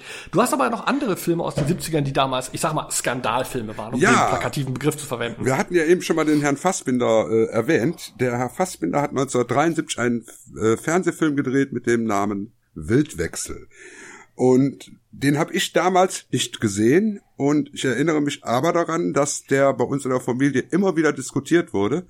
Ähm, nicht wegen der Geschichte. Die Geschichte ist, eine 13-jährige Frühreife verliebt sich in einen äh, 19-jährigen Hilfsarbeiter, schläft mit dem, wird auch von dem schwanger und äh, wenn das ihren Eltern beichtet, dann äh, erfährt man also, kriegt man so mit, der Vater ist noch so ein Alt-Nazi, der dann sagt, ja, ihr alle äh, Hilfsarbeiter, so, so ein Drecksack, mit sowas, sowas sollst du dich nicht abgeben und äh, die müssen alle raus und die Ausländer sind alle schuld und so. Ähm, ganz, ganz netter Film, typischer Fassbinder-Film halt. Ähm, der war aber nicht deshalb so skandalös, sondern weil der tatsächlich Nacktheit zeigte. Und zwar männliche Nacktheit. Und zwar ständig. So. Problem dabei, ich würde ja gerne ein paar Ausschnitte davon mal äh, euch verlinken, aber es gibt nichts, weil der Film ist immer noch nicht wieder erhältlich. Und das liegt, wie du ja erzählt hast, das liegt an Herrn Krötz, dem Autor, Franz Xaver Krötz. Ne? Ja, dem, dem Dramatiker Franz Xaver Krötz, ähm, der gesagt hat, dass die Verfilmung würde nicht seinem Original, seinem Buch entsprechen. Kann man drüber streiten, weiß ich nicht, ich habe das Buch nicht gelesen. Den Film habe ich allerdings gesehen, weil den gab es tatsächlich illegal auf Videokassette damals. Ah, Und dann habe ich den mal gesehen und ich muss schon sagen, ja, also das war schon ganz schön derb, was da gezeigt wurde. Da waren also richtige Sexszenen drin und tatsächlich der Hauptdarsteller, das ist der ähm, der Türke, der auch in Angst Essen Seele auf mitgespielt hat. Ah, okay. Mhm. Ich komme jetzt nicht auf den Namen. Ähm, der ist so gut wie den halben Film über nackt zu sehen. Also wenn, also wenn man jetzt persönlich Vorlieben für baumelnde Eier hat, ist das der richtige Film. Absolut, absolut. Also es war schon Wunderbar. überraschend, überraschend viel Nacktheit in dem Film, ja. Ja, also, aber wir hatten das Thema schon gehabt, also, also sowohl Nacktheit als auch mit Minderjährigen, als auch generell Nacktheit in den Mhm. 70ern. Also wir sprachen ja auch eben über, über, über äh, Klimbim, war halt normaler. Ich könnte mir zum Beispiel heute auch nicht mehr vorstellen, dass äh, als Beispiel zum Beispiel jetzt äh, eine Comedy-Show wie Klimbim, wenn du heute eine Comedy-Show in der Primetime machst bei RTL oder so, da die Hauptdarstellerin oben ohne zu zeigen, ich glaube nicht, dass das gehen würde. Ich glaube, da würden auch die Darstellerinnen sagen, ich mache doch jetzt nicht hier oben ohne frei nur für irgendeinen dummen Sketch. Das, das, Ähm, das glaube ich sogar eher. Also ich glaube, ich glaube es würde funktionieren. Wildwechsel, ich glaube, bei Wildwechsel ist auch das Problem natürlich, dass es im Kontext eines, eines Dramas ist. Mhm. Und zum Beispiel, und selbst da ist es ja so, es gab diese Filme in den 70ern, aber die waren dann, sage ich mal, von Rosa von Braunheim. Und da wusste der Konsument vorher, da wird sowas drin sein. Ja, richtig, richtig. Ich denke, es ist immer auch die Frage, ob das, ob das erwartet wird oder ob der Zuschauer sagt, ich fühle mich davon, äh, davon ähm, überrumpelt. Abgestoßen, förmlich. Abgestoßen. Also es war wirklich Ja, das ist ja die Disku- Konsequenz. Die erst, Diskussion, erst muss er überrumpelt werden und dann kann er abgestoßen werden. Genau, die Diskussion in der Familie war wirklich, dass das Abstoßen pornografisch war und äh, nackte Männer, das geht ja gar nicht. Nackte Frauen hat da keiner diskutiert, das war egal. Ja. Aber nackte Männer ging nicht. Zur gleichen Zeit gab es übrigens eine Plakataktion von einer Unterwäschefirma, wo die äh, vier nackte Mädchen frontal in voller Mhm. Größe auf die Plakatsäulen geklebt hatten und auf die äh, auf die Plakatwände und im gleichen im Gegenzug eine Woche später vier nackte Männer. Mhm. Das gab keinen Skandal. Das war Ja, nur das- für das- uns Kinder war das skandalös. Ja, das zeigt ja nur wieder, dass es eine Frage des Kontexts ist. Also, dass es eine Frage ist. Man darf ja nicht vergessen, das kann man sich ja auch bei YouTube noch ansehen, äh, eines der, ich sag mal, eines der ikonografischsten Bilder der 70er ist die junge Dame, die oben ohne in die Wellen springt aus der Fahr-Duschbad-Werbung. Erregend wie ein Sprung in die prickelnde Kühle des Ozeans. Wenn der Ozean nicht zu Ihnen kommt, holen Sie ihn doch. Mit der wilden Frische der marmorierten Fahrt. Das war damals, äh, das, auch das würdest du heute nicht mehr machen. Du würdest heute keine Duschbad-Werbung mehr im Fernsehen zeigen, wo die junge Frau oben ohne zu sehen ist. Es ist komisch eigentlich, dass wir so prüde geworden sind, ne? Ja, also das ist, ich glaube in der Tat, dass wir in den 70ern neu definiert haben, was geht. Und das äh, definiert man, indem man die Grenzen austestet.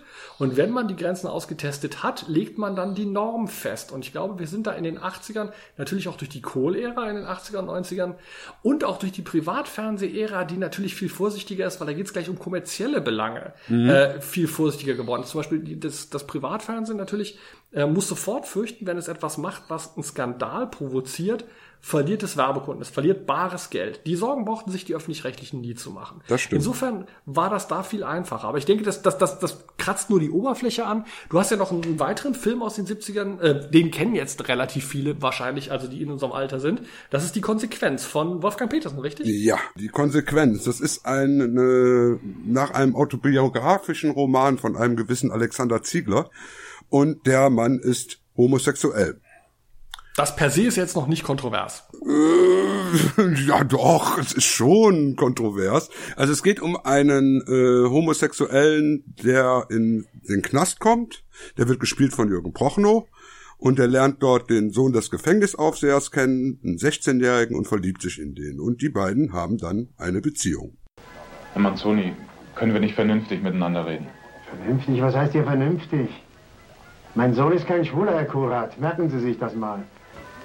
Thomas und ich kennen uns schon seit zwei Jahren. Wir haben uns beide sehr gern. Ach, so ist das. Gern habt ihr euch. Hast du das gehört, Mutter? Herr Manzoni, Moment was? mal, jetzt rede ich. Damit wir uns richtig verstehen, Herr Kurat. Ich habe nichts gegen Sie. Aber ich will nicht, dass Sie meinem Sohn solche Flausen in den Kopf setzen. Thomas ist nicht schwul. Haben Sie verstanden? Doch. Äh, der 16-Jährige wird gespielt von Ernst Hannawald, der dann später in der großen Flatter mitgespielt hat und ja dann doch noch später äh, noch berühmter wurde. Ja, er hat dann wohl auch ein solides Drogenproblem entwickelt und 1998 dann mangels Rollen auch mal einfach eine Bank oder eine, eine Postfiliale überfallen, ist natürlich erwischt worden. Ähm, Das ist nämlich auch ganz interessant, wenn man guckt, wenn man sich seinen Internet Movie Database Eintrag anschaut. Der hat relativ gut so in Fernsehserien Nebenrollen gehabt bis 97, pass auf, bis 97. Dann Schnitt und erst 2003, sechs Jahre später die nächste. und die Zeit, die Zeit hat der Hannawald mit A, Knast und B, mit Talkshows, in denen er über den Knast redet, verbracht. ja gut, aber das ist ja jetzt eine nebensächliche Geschichte. Also das Problem bei dem Film war einfach, es war eine homosexuelle Liebesgeschichte. Ja. Und die war drastisch. Da gab es homosexuelle Filmküsse und da gab es homosexuellen Sex und der wurde gezeigt. Und das war, das war fürs deutsche Publikum damals nicht das Wahre. Ja, der Film war natürlich ein Skandal, jetzt nicht primär auch wegen der Homosexuellen, weil homosexuelle, homosexuelle Filme, homosexuelle Handlungen gab es damals ja schon immer mal wieder, auch im deutschen Fernsehen. Ja, aber ganz, aber nicht so drastisch. Aber ne, es geht, ich glaube, es ist nicht die Frage der Drastik, es ist die Frage, dass es die zentrale Geschichte ist. Es Mhm. war nicht ein Nebenplot, es war nicht eine Nebenfigur, sondern die se- homosexuelle Beziehung war die Story. Mhm. Das würde ich, jetzt- weil äh, Fakt ist ja damals, es war ja nach 73, ähm, war ja unter erwachsenen Männern homosexuelle Handlung nicht, nicht mehr strafbar. Also es war, äh, äh, es wurde ja äh, reformiert und ähm, es war zwar, es galt zwar noch als homosexuelle, als homosexuelle Handlung im Sinne des Strafgesetzbuches, aber es gab eben keine Verfolgung mehr, wenn beide Beteiligten über 18 waren. Mhm. Aber das Problem war eben halt, ähm, man hat das so hingenommen, man hat nicht hingeguckt. Und dieser Film guckte halt hin. Das war das, was du eben meintest, mit es wurde so krass gezeigt. Mhm. Ich glaube, es ist dieses, es wurde in den Fokus gerückt. Es ist, man sagte nicht einfach, das sind zwei schwule Männer und dann gehen die ins Schlafzimmer und was da hinter der Tür passiert, das sehen wir nicht, sondern das sagt, nee, nee, das ist hier, das machen die da. Ja, vor allen Dingen, es, es, es war ja auch eine Liebesgeschichte. Ne, Es wurde gezeigt, die beiden lieben sich wirklich. Und das war das Drastische daran. Dass das so rüberkam, nicht wie Igittigit Bababa Mhm. oder, oder so verschämt so, sondern es war eben die Liebesgeschichte zweier Männer. Und das kam überhaupt nicht an. Also das war ganz, ganz schlimm. Und nicht zu vergessen, es war die Liebesgeschichte zweier sehr männlicher Männer. Es waren keine Tunden. Man Mhm. hat ja damals immer noch gerne den Homosexuellen auch so als verweiblichten feministischen Charakter dargestellt. Und Hannawald und, und Prochnow waren ja Man's Men, wie man so sagt. Ja, ja, wobei halt, naja, doch. äh, Ja gut, der, der war ja damals auch erst irgendwie 16 oder 17. Eben. Aber Punkt ist, Punkt ist letzten Endes, ich denke schon, dass, dass, äh, äh, dass die Konsequenz damals ein Aufreger war, weil es, weil es diese Sachen in den Fokus gerückt hat, ähm, weil die Leute, und da hast du sicherlich recht, auch diese, diese Direktheit der Darstellung nicht gewohnt Mhm, waren. richtig. Also man hat, man hat bei Männern, da sind wir wieder bei dem Thema der Nacktheit, man hat bei Männern immer früher abgeblendet als bei Frauen. Mhm, Das ist ja immer, da gibt's ja auch dieses schöne Beispiel dieses sogenannten L-förmigen Betttuchs. Man sagt ja, der amerikanische Film hat das L-förmige Betttuch erfunden, das immer beim Mann bis zum Bauchnabel geht, bei der Frau aber bis über die Brust. Ja, ja, genau, genau das. Ganz genau das, ganz genau das. Ja gut, also das ist schon mal auf jeden Fall auch, auch sehr spannend gewesen. Ist auch interessant, wenn man bedenkt, dass Wolfgang Petersen damals ja auch unter anderem auch die Reifeprüfung mit Nastasia Kinski für den Tatort gemacht hat, dass der ja, ich sag mal, äh, äh, auch ein durchaus kontroverser Regisseur war und dann ja aber der erste große Erfolgsregisseur aus Deutschland in Hollywood wurde, der Blockbuster gemacht hat, die zwar sehr gut waren, aber ich sag mal, konnten nicht mehr kontrovers dann. Nee, nee, die waren, der war dann sehr angepasst, als er in die USA ging. Wie andere Regisseure hier aus Deutschland auch. Til Schweiger zum Beispiel.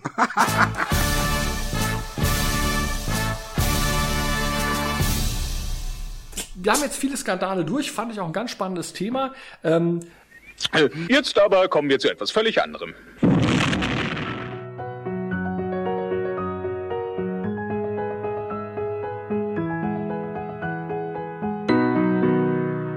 Nostalgieks sind verspielt. Ja, äh, sind wir wieder in der Spielecke gelandet und äh, wir erinnern uns in unserer Spielecke ja immer an Spielsachen, die wir selber hatten als Kinder. Ich bin ja nun mal ein Kind der 70er Jahre und ähm, ich habe im Jahr 1969 zu Weihnachten, das war nach der Mondlandung, habe ich meinen ersten Viewmaster erhalten mit äh, Scheiben da drin von der Mondlandung. He's faster than a speeding bullet. He's more powerful than a locomotive. He can leap tall buildings in a single bound. Who is he? He's Superman! Now you can see scenes from Superman the movie on a Viewmaster viewer. Just put in a reel and click. You can see Superman, the legendary man of steel, in action. You can invite the whole gang over to see him. Viewmaster viewer and Superman the movie packet sold separately. Und was war der Viewmaster? Der Viewmaster war im Endeffekt ein 3D-Viewer, in dem man 3D-Fotos gucken konnte. Und der sah ja auch, falls unsere Leser sich das jetzt nicht sofort vorstellen können, so ein bisschen so aus wie heute diese VR-Brillen, diese Ja. Oculus Rift oder so, ne? Richtig, du hast vorne zwei Linsen gehabt, äh, dann hast du da so eine Scheibe reingesteckt, auf der die Dias waren. Und dann hast du die gegens Licht gehalten und dann konntest du die Scheiben so durchklicken wie bei diesen kleinen Mini-Fernsehern, äh, die man immer so bei irgendwelchen Kurorten bekommt. Kriegt man die heute überhaupt noch? Ich habe die neulich in einem Laden in Regensburg gesehen, genau wie du sagst, die kleinen roten Plastikfernseher mit dann so der Rheuma-Klinik Kurpfalz. Unfassbar. Unfa ich habe da übrigens was ganz Spannendes ausprobiert. Wenn du diese Viewmaster vorspielst, man guckte ja durch so ein Objektiv da rein Mhm. und dann waren diese, diese, diese Dias da drin waren ja mini, die waren ja mini Ja, die klein. waren äh, 8,5 Millimeter oder sowas sind das. Ne? Und durchs vorne reinfallende Licht wurden die dann quasi erleuchtet und Hm. sichtbar. Und ich Hm. habe neulich was probiert, als ich ein so ein Ding in der Hand hatte, habe ich mein iPhone dagegen gehalten mit der Linse, ins Licht gehalten und in der Tat konntest du mit dem iPhone total gut die Dias aus dem Viewmaster abfotografieren. Ja gut, das ist natürlich eine schöne Sache. Auf Ging, alle ging perfekt. Aber es gibt, wohl, es gibt wohl keine neuen mehr. Man findet ab, ab und an noch alte Retrospektive, äh, auch in Antiquitätenläden oder in Retroläden, aber ich glaube, neue Viewmaster gibt's glaube ich. Nicht in der Form. Äh, auf alle Fälle war das Gute daran eben, du hast wirklich eine Möglichkeit gehabt, 3D-Fotos zu sehen. Und was ich damals immer toll fand, ähm, die Disney Viewmaster-Scheiben waren Mhm. nicht einfach Bilder aus den Zeichentrickfilmen, weil die waren ja nun mal nicht dreidimensional, sondern die haben die tatsächlich mit Modellen nachgestellt. Die haben wirklich 3D-Dioramen aufgebaut, haben die abfotografiert, eben eine linke, eine rechte Seite und haben wirklich dreidimensionale Dioramen hergestellt von diesen Sachen und haben die dann als Viewmaster-Scheiben verkauft. Ärgerlich, dass ich die nicht mehr habe. Ja, weil das finde ich nämlich sehr spannend. Das wusste ich zum Beispiel nicht. Diesen Aspekt kannte ich noch gar nicht bei Hm. diesen Viewmastern. Hm? Ich kann, ich kann aber zum Beispiel erzählen, das Einzige, also ich kann zu Viewmastern wenig sagen, weil ich habe die als Kind mal irgendwo in der Hand gehabt, aber ähm, ich finde ja auch immer, der Reiz war vergleichsweise beschränkt, weil da waren dann, was weiß ich, 12, 15 Fotos drin. 21, drei Scheiben, A7 Fotos. Ja, eben, es gab ja auch verschiedene Größen, aber der Punkt ist letzten Endes der, das hast du dir ein paar Mal angeguckt und das war's dann. Ja, Also aber es war letzten Endes- 3D. du, das Ja, ist ein Moment. Unterschied. Moment, aber da kann ich nämlich jetzt noch einhaken. Ich habe nämlich noch, und zwar habe ich den hier stehen, den Vorgänger des Viewmasters. Ich habe nämlich einen Raumbildbetrachter. Ich weiß nicht, ihr das was sagt. Ja, natürlich sagt mir das was. Raumbildbetrachter wurden schon in den 30er Jahren entwickelt und das waren dann wie so Brillengestelle, die setzte man sich auf aus Metall und dann waren wirklich so Scherengreifarme, die dann 10 Zentimeter vom Auge weg nochmal ein Brillengestell quasi hatten und in die stecktest du einen Streifen mit zwei Bildern rein und durch die exakte Entfernung zu deinen Augen, wenn du auf die Mitte zwischen den Bildern gucktest, sahst du diese beiden Bilder als ein 3D-Effekt. Das hieß, und der Begriff Raumbildbetrachter lässt schon darauf schließen, das kommt aus einer Zeit, als in Deutschland noch alles deutsche Worte hatte auch und alles deutsche Begriffe hatte. Und ich habe tatsächlich einen Raumbildbetrachter, der Führer und seine Truppen. Mit großartigen, das ist ein, ein, ein Buch mit einem hölzernen Einband. Drinnen die Geschichte von Hitler, der SS, der Wehrmacht und so weiter, äh, mit wunderschönem Farbdruck. Und in diesem Holzrahmen ist einmal in dieser Viewmaster, also dieser Raumbildbetrachter eingeklemmt, eine, eine Anleitung und 100 dieser Bildstreifen. Boah, wo hast du das Ding denn her? Das Ding habe ich von meinem Schwiegervater, der gehörte nämlich zum letzten Aufgebot und ähm, der, die sind auch noch wie neu. Dieses Ding steht bei mir im Regal, das ist wie neu. Ich kann auch da, wir werden einen Link drunter machen. Ich habe mal einen Artikel darüber gemacht, wo man mich auch sieht, wie ich das ausprobiere. Und ähm, es ist faszinierend, vor allem auch, wie gut dieser 3D-Effekt funktioniert hat damals schon. Das war mir überhaupt nicht klar, dass das so einfach ging. Ja, natürlich. Und- war, du brauchtest ja nur ein linkes und ein rechtes Foto zu schießen. Und im Prinzip ist das, war dieser Raumbildbetrachter der Vorgänger des Viewmasters. Der Viewmaster macht im Prinzip nichts anderes, als das Klappgestell in eine Plastikhülle zu packen Mhm. und eine austauschbare oder nicht austauschbare Drehdiascheibe reinzumachen, statt eines Papierstreifens. Mhm. Ähm, ganz, ganz spannend. Also Viewmaster, wann, wann sind die Viewmaster so aus der Mode gekommen? Ich würde sagen so frühe 80er, oder? Äh, ja, frühe Mitte der 80er so rum, ja. Da war dann durch. Also das letzte, was ich noch damals gekauft habe, war, glaube ich, zu Mary Poppins hatte ich noch so Scheiben.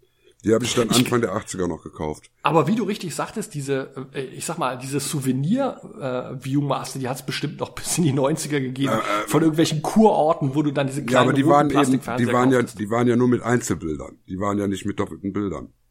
Nee, ja äh, du meinst, du meinst, du meinst mit 2D-Bildern. Das waren schon Ja, ja. mehrere Bilder. Ja, ja, klar, aber ab, aber Einzelbilder. nacheinander. halt. Genau. Du, du hast ja bei der Viewmaster-Scheibe immer ein Doppelbild. Ein linkes Ja. und ein rechtes, so. Ähm, ja, aber die Viewmaster-Sachen waren in der Beziehung, also wie gesagt, meine erste war die Mondlandung und die hatten tatsächlich bei der ersten Mondlandung 3D-Kameras mitgenommen. Und die hatten echte 3D-Fotos vom Mond. Beeindruckend, sehr beeindruckend. Ja, die würde ich heute gerne noch mal sehen. Also es, vielleicht sind die ja auch zu sehen, es kommt doch jetzt äh, diese neue Dokumentation im IMAX-Kino zur Mhm. Mondlandung, zum, zur irgendwie 50 Jahre Mondlandung. Und da sind ja angeblich auch so revolutionäre Aufnahmen, die seit 50 Jahren im Archiv gelegen haben. Vielleicht ist da auch was aus dem Bereich dabei. Das wäre natürlich hervorragend. Und ich gehe mal davon aus, dass die auch eine Bewegtbildkamera bei hatten für 3D. Mit Sicherheit. Ich hatte damals ja, äh, also ich war zum Beispiel ein Kind, äh, ich hatte ja eine gleichartige Cousine, das heißt, ich bin auch mit relativ viel äh, Puppenspielzeug aufgewachsen. Und mein Ding war natürlich, meine Cousine hatte so Barbies und Nancys und Petras und so. Und äh, ich war genau in dem Alter, äh, also ich bin, das, die kamen hier 76 raus, ich war, da war ich sieben oder acht kamen die Big Jim Puppen raus. Big Jim war so meins. Also ähm, Cool, Big ne? Jim Puppen, das muss, da muss man mehrere Sachen zu sagen. Big Jim Puppen waren deutlich actionorientierter als Barbie. Zum Beispiel, man könnte jetzt sagen, warum nimmst du nicht einfach von Barbie ihren Freund Ken? Der hat doch keine Äh, Muckis. Abgesehen davon, dass Ken keine Muckis hat, Ken konnte auch die Arme nicht bewegen, also die, die, die Arme nicht biegen, die Beine nicht biegen, Ja. konnte die Hüfte nicht bewegen und Big Jim Puppen waren also sehr davon, darauf aus, die waren sehr muskulös und die, da gab es damals, die erste Reihe war Big Jim, Big Josh, Big Jeff, Big Jack äh, und zum Beispiel Big Josh war der Baumfäller, der, der hatte so braune Haare und einen Vollbart und der kam dann mit so einer Axt und mit so einem Denim Jeansshot. Der Witz ist, wenn du heute diese Figuren nebeneinander siehst, die sehen aus wie die Village People, die sahen so schwul aus. Ähm, äh, und dann gab's eben den Big Jeff war dann der ich, ich sag's jetzt mal, also unsere Hörer werden es im Kontext richtig verstehen. Big Jeff war der Neger. ähm, und und, äh, und also da gab's eben noch den Blonden, es gab den Schwarzhaarigen. Und das Interessante an den Big Jim Puppen war halt äh, mehreres. Ähm, die hatten am Anfang hatten die so einfach normale, starre, gerade Hände, aber später kamen die dann auch mit so weichen Greifhänden ab 1977, damit die Werkzeuge festhalten konnten. Mhm. Und die hatten den sogenannten Karatearm. Das bedeutete, wenn du hinten auf den Rücken gedrückt hast, der Rücken war so eine etwas größere Druckfläche, dann ging vorne der Arm mit so einer Karatebewegung runter. Das heißt, du konntest zum Beispiel Big Josh eine Axt in die Hand geben, dann hatte der so eine aus Plastik so einen Baumstamm und wenn du dann gedrückt hast, dann hat er mit der Axt den Baumstamm entzwei geschlagen. Oder du konntest bei anderen Figuren, konntest ihm in einer Hand so eine, in Anführungsstrichen, Stahlröhre geben und da konnte er mit der anderen Hand diese Stahlröhre in der Mitte durchhauen. Mhm. Das war schon mal natürlich sensationell und es gab jede Menge Actionspielzeug. Es gab den Hubschrauber, den hatte ich auch damals. Ähm, Den Camper? So ein- den Camper. Ich hatte aber den Hubschrauber mit dem Pistolengriff. Das fand ich ganz toll. Du hast hinten reingegriffen und konntest dann immer so quetschen und dann drehten sich um die Rotoren ganz schnell. Das sah total realistisch aus. Cool. Und was wir damals immer wahnsinnig gerne gemacht haben mit Big Jim Puppen war so das war ja auch diese Roger Moore James Bond Ära, Mhm. äh, so Stuntsequenzen nachzuspielen. Zum Beispiel man konnte ganz toll von einer Ecke oben im, Spiel, im Kinderzimmer bis zu einer anderen Ecke unten ein Seil spannen und die Big Jim Puppe dann mit so da dranhängen und dann ist die so dann runtergerutscht und hat dann unten dann so den Bösewicht umgetreten oder sowas. Da haben wir also so Action-Szenen inszeniert. Das einzige Problem bei Big Jim, ich habe es geliebt, es gab dann auch ganz tolle Varianten, so Dr. Steel, das war dann so ein typischer James Bond Bösewicht. The incredible Dr. Steele. You've got Big Jim and Big Jeff hacking across the land, stopped cold by a gleaming hand of the incredible Dr. Steele. With rugged face and strange tattoo, you make him break a bar in two. Make Big Jim and Big Jeff strike a blow. Is he friend or is he foe? The incredible Dr. Steele. Da gab es die Agentenversion von James, äh, von Big Jim, die sah aber ganz furchtbar aus. Das war eine, der konnte das Gesicht wechseln auf Knopfdruck. ähm, aber, aber das ging nur, das ging nur, weil der dann so einen Helm aus Haaren hatte, unter denen sich das Gesicht drehen konnte. Und damit sah die Figur eigentlich total bescheuert aus. Aber der Punkt war, und das war für mich das Spannende an Big Jim, die forderten uns damals auf eine ganz besondere Art und Weise heraus, nämlich der Brustkorb der Big Jim Puppen. Also die Beine, die waren so aus einfachem Mhm. Plastik, die, die Unterarme waren so aus Gummi, aber der Brustkorb, der war aus Plastik und zwar aus so einem Wabenplastik, das war unzerstörbar. Mhm. Und sag einem Zehnjährigen, Das ist etwas ist unzerstörbar. unzerstörbar. Ja, er wird's drauf anlegen. Und ich weiß nicht, was wir alles probiert haben. Wir haben, und ich lüge nicht, wir haben versucht, über die Dinger Straßenbahnen drüber rollen zu lassen. Wir haben unseren, wir haben unseren Papa mit dem Auto über den Brustkorb der Big Jim. Du konntest die Arme kaputt kriegen, den Kopf zerquetschen, alles. Aber dieser Brustkorb der Big Jim Puppen war total unzerstörbar. Ich weiß nicht, ob wir da mit Hammern drauf haben. Aber sag mal, sag, sag mal, Big Jim hatte doch auch den Bizeps, ne? Die Bizeps, das war das richtig gut, dass du sagst. Das zweite war, Ja. ich sagte eben schon, die Arme waren aus, aus Gummi. Das zweite neben dem Karate-Trick war, wenn du den Arm angespannt hast, also quasi äh, den am Ellbogen hochgedrückt hast, wurde der Bizeps größer. Richtig. Und, und das bedeutete, die kamen dann mit so einem silbernen Streifen, das galt so als das Muskelband. Das hast du dann drum gebunden um den Bizeps und wenn er den angespannt hat, platzte das so auf. Denn das weiß ich noch, als wir das erste Mal einen Big Jim in der Hand hatten. Also mein kleiner Bruder hatte den gekriegt. Und ich habe mir den dann angeeignet und das hat mir natürlich gefallen, hier mit dem Bizeps einspannen. Da wollte ich ja wissen, wie das geht. Dann habe ich mir das Skalpell genommen und habe den Bizeps einfach aufgeschnitten. Boah, wie eklig. Aber das ist eben der Punkt. Die Arme kriegte man kaputt. Du konntest den Oberkörper nicht war kaputt machen. überhaupt kein Problem. Da konnte man nämlich dann sehen, dass da so ein kleiner Metallstreifen drin war, der sich da einfach hochdrückt. Aber es ist ganz spannend, weil natürlich auch bei Big Jim Puppen, ähm, das ist jetzt wieder, um das auch persönlicher zu machen, Big Jim hat für mich definiert, was so der perfekte athletische Körperbau ist. Für mich, als ich habe als sieben, achtjährige diese Puppen gekriegt und gedacht, so sieht der perfekte Mann aus. Und das war natürlich auch die Ära, wo zum Beispiel bei den Comics Neil Adams Superman gezeichnet Mhm. hat, wo auch Superman und Batman so einen ganz ähnlichen Look hatten vom Körperbau wie diese Big Jim Puppen. Und das hat damals für mich definiert, also ich weiß noch genau, als die He-Man-Puppen rauskamen in den frühen 80ern, Die waren dass ja ich immer dachte, wie ekelhaft sieht das, diese Muskelmassen, das ist ja widerlich, auch in den Comics, die es dazu gab. Und ich habe mir gedacht, nein, ein perfekter, perfekter Mann sieht aus wie Big Jim. He-Man ist einfach ein Steroidmonster. Äh, also da siehst du, wie das auch natürlich eine, eine Frage der Prägung ist. Und es gab ja dann auch zu Big Jim auch unheimlich viele äh, Sonderfiguren. Und zum Beispiel, ich weiß damals, es gab eine Karl-May-Edition, Mhm. äh, da gab es dann Winnetou und Old Shatterhand zu, die dann kurioserweise in Amerika unter anderen Namen verkauft wurden, weil in Amerika kennt keiner Karl May. Mhm. Ähm, oder dann gab es halt so Torpedo Fist und Captain Flash. Es gab auch viele Figuren, die es hier bei uns nicht gab und viel Zubehör. Und äh, ich weiß noch, also mit Big Jim konnte man viel spielen, weil eben im Gegensatz zum Beispiel zu so einem Viewmaster, du konntest mit deiner Fantasie wirklich damit auch immer neue Sachen machen. Du, ich ich habe wirklich komplette James Bond Filme gespielt Mhm. mit meinen Big Jim Puppen.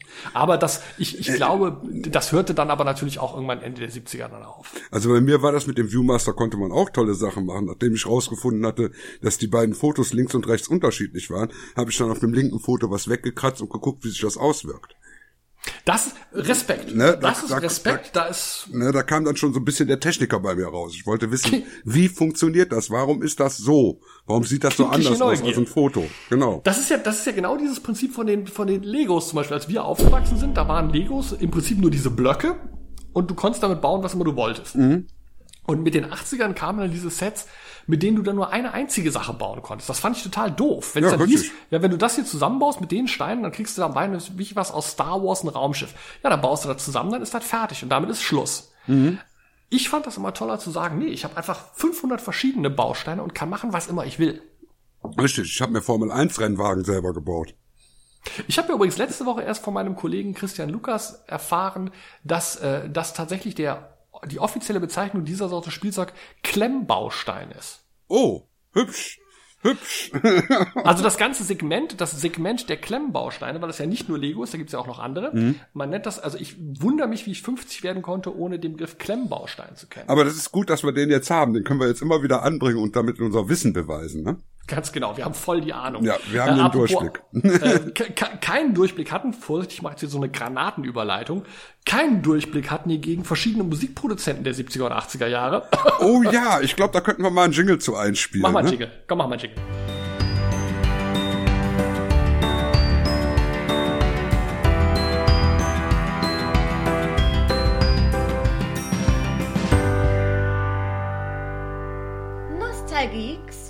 Machen Ohrenschmerzen.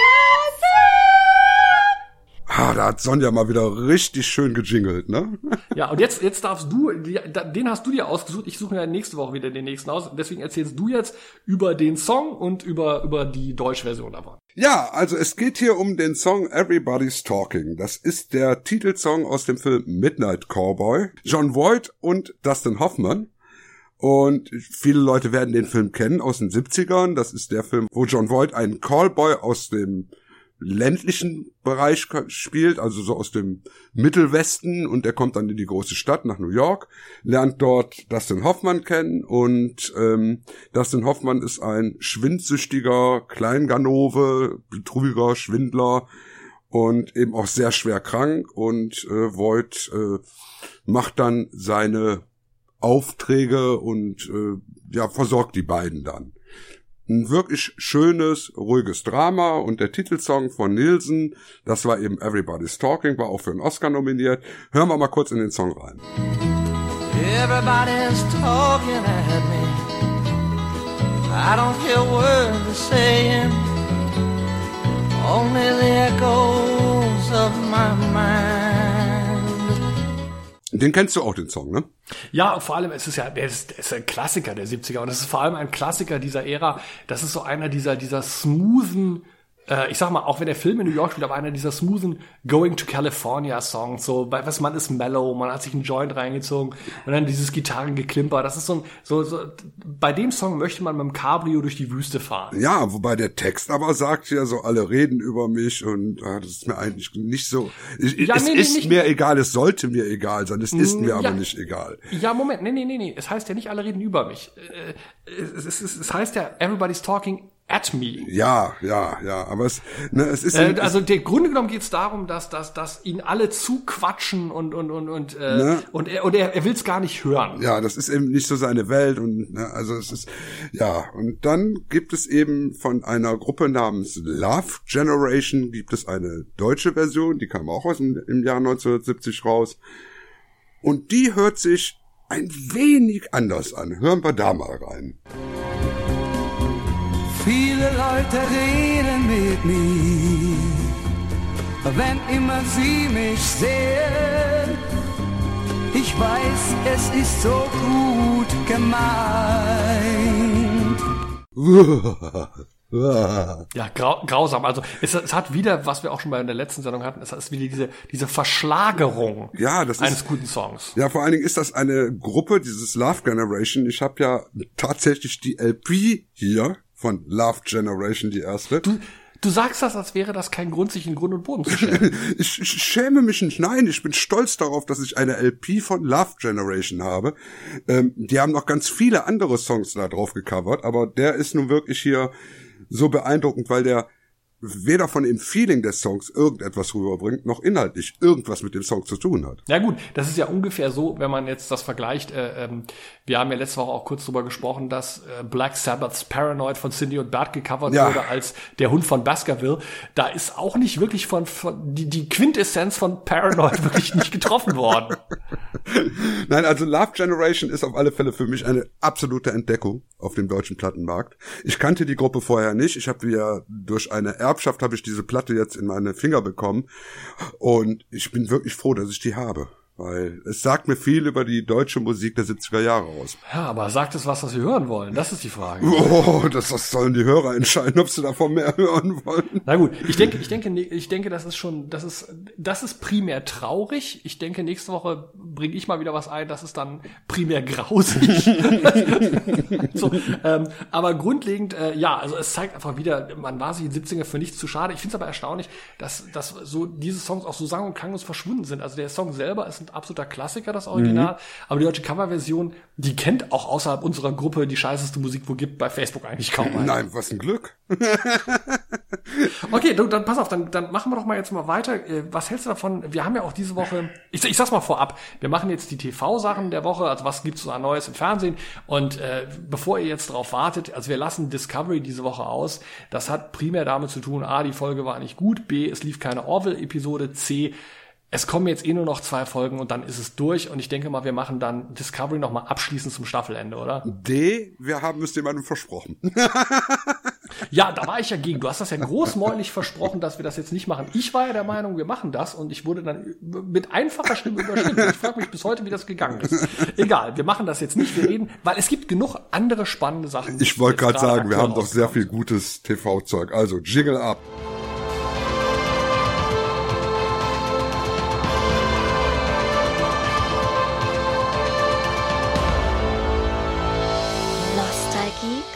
Sehen fern. Ich mache jetzt die erste Sendung und das ist die Neuauflage der Twilight Zone, primär deswegen, weil ich einer der anerkannt größten Twilight Zone Fans der Welt bin.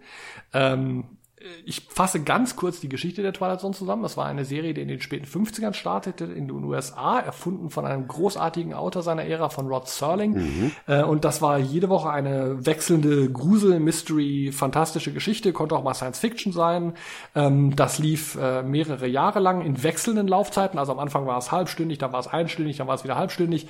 Und das gilt als eine der Sternstunden des frühen amerikanischen Fernsehens. Das lief hier in Deutschland unter verschiedenen Titeln, unter anderem unter dem Titel Geschichten, die nicht zu erklären sind. Ja, ne? Hervorragend. Jenseits der menschlichen Erfahrung gibt es eine fünfte Dimension. Sie ist unermesslich wie das Weltall und zeitlos wie die Ewigkeit. Diese Dimension erfasst den Übergang vom Licht zur Finsternis, von der Wissenschaft zur Mystik. Ihr Gebiet liegt irgendwo zwischen den Gipfeln aller Erkenntnisse und den Abgründen aller Ängste. Es ist die Dimension des Fantastischen. Ja, und dann, äh, Twilight Zone war aber immer Kult. Es gab auch ein eigenes Magazin dazu, was es bis heute gibt mit Kurzgeschichten in Amerika. Ähm, also das ist bis heute eine Legende und es ist, hat dann in den äh, 80ern erst eine Kinoneuverwertung gegeben, nämlich in Deutschland unter dem Titel Unheimliche Schattenlichter. Mhm. Man wird sich erinnern, da haben John Landis und, und, und, und Steven Spielberg Episoden geredet, Frank Miller, äh, Jeff, äh, Joe Dante. George Miller, nein, George Miller und Joe Dante. Mhm. Äh, der Film ist nicht sonderlich bemerkenswert, ist primär deswegen bekannt, weil bei Dreharbeiten von Joe Dante damals der Schauspieler Vic Morrow ums Leben kam bei einem Hubschrauberunfall. Mhm. Ähm, ist, äh, und zum Beispiel wurde in der wurde in diesem Spielfilm auch eine Episode aus der alten Serie neu verfilmt, nämlich Nightmare at 30.000 Feet. Die war im Original in der Schwarz-Weiß-Episode in den 60ern mit William Shatner gewesen. Mhm. In der Neuauflage in dem Kinofilm hat das dann ähm, hat das dann John Lithgow. Äh, John Lithgow gespielt, richtig, vielen Dank. Ich stand gerade auf dem Schlauch. Und dann gab es 1985 von CBS eine Neuauflage der Serie, die lief leider nur zwei Jahre und die erste Staffel gehört zum Besten, was ich jemals gesehen habe. Da muss ich dir zustimmen. Überhaupt. Hat einige der besten Geschichten, einige der besten Regisseure. Da gab es viele Episoden von Leuten wie äh, William Friedkin, ähm, von Wes Craven und äh, die erste Episode gleich äh, geschrieben von Harlan Ellison namens Saturday äh, hatte einen damals jungen und völlig unbekannten Bruce Willis in der Hauptrolle. Mhm. Und um zu zeigen einfach auch, wie ikonografisch die Twilight Zone ist, wie, wie, wie kulturell historisch wichtig die ist, ist. Ähm, ich habe die damals auf dem holländischen Fernsehen gesehen, diese Episode. Das lief dann unsynchronisiert und das kam im Kabelpilotprojekt in Düsseldorf. Und dann kam dieser Vorspann und die Twilight Zone wird immer eingeleitet von einem Sprecher, der so ein bisschen so Kontext gibt. Und ich habe damals diese erste Episode mit Bruce Willis gesehen und ich habe bis heute diesen, diese Einleitung nicht vergessen. Ich kann die auswendig und zwar nachdem ich sie einmal gesehen habe. Und ich kann, ich, man gestatte mir sie kurz zu zitieren. Das war Some people push for what they want. Some people push for what they need. and some, like Peter J. Novins, just push. But if they keep on pushing long and hard enough, someday something might just push back from the Twilight Zone. Und ich weiß heute noch, wie es mir den Rücken runtergelaufen ist damals. Und da gab es so viele tolle Episoden in dieser, in dieser ersten Staffel. Und dann war das auch wieder vorbei. Und dann gab es 2002 nochmal eine Neuauflage mit äh, als Host äh, Forrest Whitaker. Die war nicht besonders gut, ist auch nach einer Staffel eingestellt worden. Ja, und dann kam vor einem halben Jahr die Nachricht, äh, äh, Peel von äh, dem Comedy-Team Key und Peel, der ja diesen Song Horrorfilm jetzt gemacht hat, Wir und auch letztes Jahr diesen Get Out gemacht hat, der so als die neue große Stimme des schwarzen Horrorfilms gilt, macht eine, äh, Jordan Peel macht eine Neuauflage von Twilight Zone. Und ähm, große Begeisterung allenthalben. Es soll eine Mischung aus den aus neuen Episoden werden und teilweise alten Episoden, die aber neu angepasst werden von der Story her. Und da sind jetzt die ersten beiden raus auf CBS All Access, also dem Sender, der auch äh, Star Trek Discovery macht. Und ähm, äh, ja, und das Überraschende war, sämtliche Kritiken fanden die Folgen furchtbar die Kritiken haben sich überschlagen. Also gerade nachdem äh, äh, Peel jetzt durch seine letzten beiden Filme so zu einer geradezu mythologisch zum Retter des schwarzen Horrorfilms mhm. ernannt wurde, hieß es auf einmal, ja, das sei aber Kappes. Es kam dann auch oft der Vergleich auf zu Black Mirror, was im Prinzip das gleiche, eine wöchentlich wechselnde äh, äh Genre-Show deutlich besser machen würde und so weiter und so fort. Und das heißt, ich habe mich die Woche, gerade als alter Twilight Zone-Fan, habe ich mich da mit sehr viel Bangen vorgesetzt und habe mir die ersten zwei Episoden angesehen, nämlich The Comedian, eine ganz mhm. neue Episode, auch wenn sie Motive übernimmt einer älteren Episode und einer neuen Fassung von Nightmare 30.000 Feet. Ja, was soll ich sagen? Ich fand's toll. Äh, ich habe nur die Comedian-Episode gesehen. Ja. Technisch brillant, klasse gespielt. Aber ich muss dir ganz ehrlich sagen, die ist mir 50 Minuten erheblich zu lang. Dazu, dazu komme ich noch, da gebe ich dir in gewissem Maße recht. Ähm, beide, also es ist ich in der Tat die, so. Die Nightmare habe ich noch nicht gesehen, also da kann ich nichts sagen zu. Man, man muss dazu sagen, beide Episoden, die bis jetzt gelaufen sind, haben das Problem. Ich glaube, man kann es am besten damit zusammenfassen, die Twilight Zone in den 80ern, die, die ja immer noch meine Lieblings-Twilight Zone. Das hat in der ersten Staffel etwas gemacht, was auch früher oder später nie wieder probiert wurde, was aber vollkommen richtig war. Die haben den Geschichten die Lauflänge gegeben, mhm. die sie brauchten. Das heißt, du konntest in einer Stunde oder in einer Dreiviertelstunde hast du manchmal eine Geschichte bekommen, die war nur sieben Minuten lang, weil die Geschichte war so kurz. Die hatte nur eine ganz kurze Pointe und eine andere, die deutlich länger erzählt, weil die da eine halbe Stunde hatte. Oder du hattest zwei Geschichten, die 20 Minuten hatten. Mhm. Man hat wirklich gesagt, okay, wie viel trägt die Geschichte? Und man merkt bei Jordan Peels Neuauflage von der Twilight Zone, die müssen 54 Minuten lang sein und zum Beispiel bei der Folge The Comedian ist das ein bisschen lang. Aber ich möchte erstmal über das Positive sprechen. Das ist erstmal das gilt auch für die zweite Episode, das wirst du dann sehen. Die Serie hat einen absolut eigenen visuellen Stil. Mhm. Unheimlich viele extreme Nahaufnahmen, Fischaugenlinsen, ähm, äh, alles um den um den Fokus herum, um die Hauptfigur herum ist unscharf. Ähm, das, das ist, ist, alles ist in einem in einem gelb Grauton gehalten. Also die Serie erzeugt eine unheimliche Paranoia allein durch die Kameraarbeit. Und das ist schon was, wo ich unheimlich begeistert von bin, dass das eine Serie ist, die die ganz eigene visuelle Signatur hat. Sie ist toll gespielt und ich gebe zu, sie ist nicht so komplex, nicht so intelligent und nicht so herausfordernd wie jetzt die besten Episoden von Black Mirror. Wir sprachen ja in unserem ersten Podcast über Bandersnatch. Mhm. Ähm, nein, so, so weit geht Twilight Zone nicht. Aber man darf nicht vergessen, das ist eine Serie, die sich zurückbezieht auf eine Serie, die 60 Jahre alt ist. Da geht es um klare moralische Fragen. Da geht es um sehr deutlich erzählte Allegorien. Das soll einfacher erzählt sein. Nicht unintelligent, nicht dumm, nicht, nicht flach aber es ist klarer, was die Geschichte eigentlich sagen will. Und zum Beispiel haben viele Kritiken sich über, gerade über das Remake von äh, Nightmare 30.000 Feet aufgeregt, weil im Original ist es so, ein Typ, der Paranoia hat vom Fliegen, ist, fliegt im schweren Sturm mit einer Passagiermaschine irgendwo hin und sieht immer wieder auf dem Flügel des Flugzeugs äh, ein, ein Monster. Und er kann niemandem sagen, da ist ein Monster, das, das macht den Flügel kaputt, weil es glaubt ihm niemand. Immer wenn die Leute rausgucken, ist das Monster weg. Mhm. Und, ähm, und das ist sowohl von John Lithgow als auch von William Shatner ganz toll äh, gespielt worden und die Twilight Zone jetzt macht es völlig anders. Es gibt kein Monster. Der Typ findet einen MP3-Player, auf dem ein Podcast ist. Und dieser Podcast erzählt die Geschichte eines verschwundenen Flugzeugs. Und zwar das, in dem er sitzt. Und der Podcast sagt ihm voraus, um 10.21 Uhr wird dieses Flugzeug endgültig verschwinden. Das und das ist der letzte Satz, den der Pilot sagen wird. Und dieser Typ kann niemanden davon überzeugen, wenn er sagt, ich habe hier einen Podcast, der sagt, dass wir in einer halben Stunde abstürzen werden. Das glaubt ihm natürlich keiner. Und es wurde sich viel darüber aufgeregt, dass dieses klare fantastische Element des Monsters aufgegeben wurde für etwas sehr hippes, modernes, in diesem Fall ein Podcast. Aber es funktioniert. Und man kann sicherlich sagen, dass die Pointe am Schluss, ich habe so das Gefühl, die Episode hatte nach 45 Minuten ein sehr befriedigendes Ende und dann mussten sie noch 10 Minuten dran tackern. Und die 10 Minuten sind dann die, wo es dann ein bisschen überspannt wird. Aber insgesamt ist es es ist in ganz klassischem Sinne gruselig und das habe ich lange nicht mehr erlebt. Es geht nicht um Gewalt, es geht nicht um Brutalität. Das sowieso nicht. Es geht um, es geht darum, ein Gefühl von Uah, so Mystery zu erzeugen. Mhm, mh, Und das schafft die Serie sehr gut. Und das habe ich vermisst. Und darum können mich die ganzen Kritiker, die sagen, das taugt nichts, alle mal gepflegt kreuzweise. Also wie gesagt, mich hatte bei der ersten Episode eben nur gestört, dass es wirklich ein bisschen zu lang aufgezogen war. Weil du hast dann gemerkt, okay, die, die, nach 30 Minuten hätte man das Finale reinbringen können und Feierabend.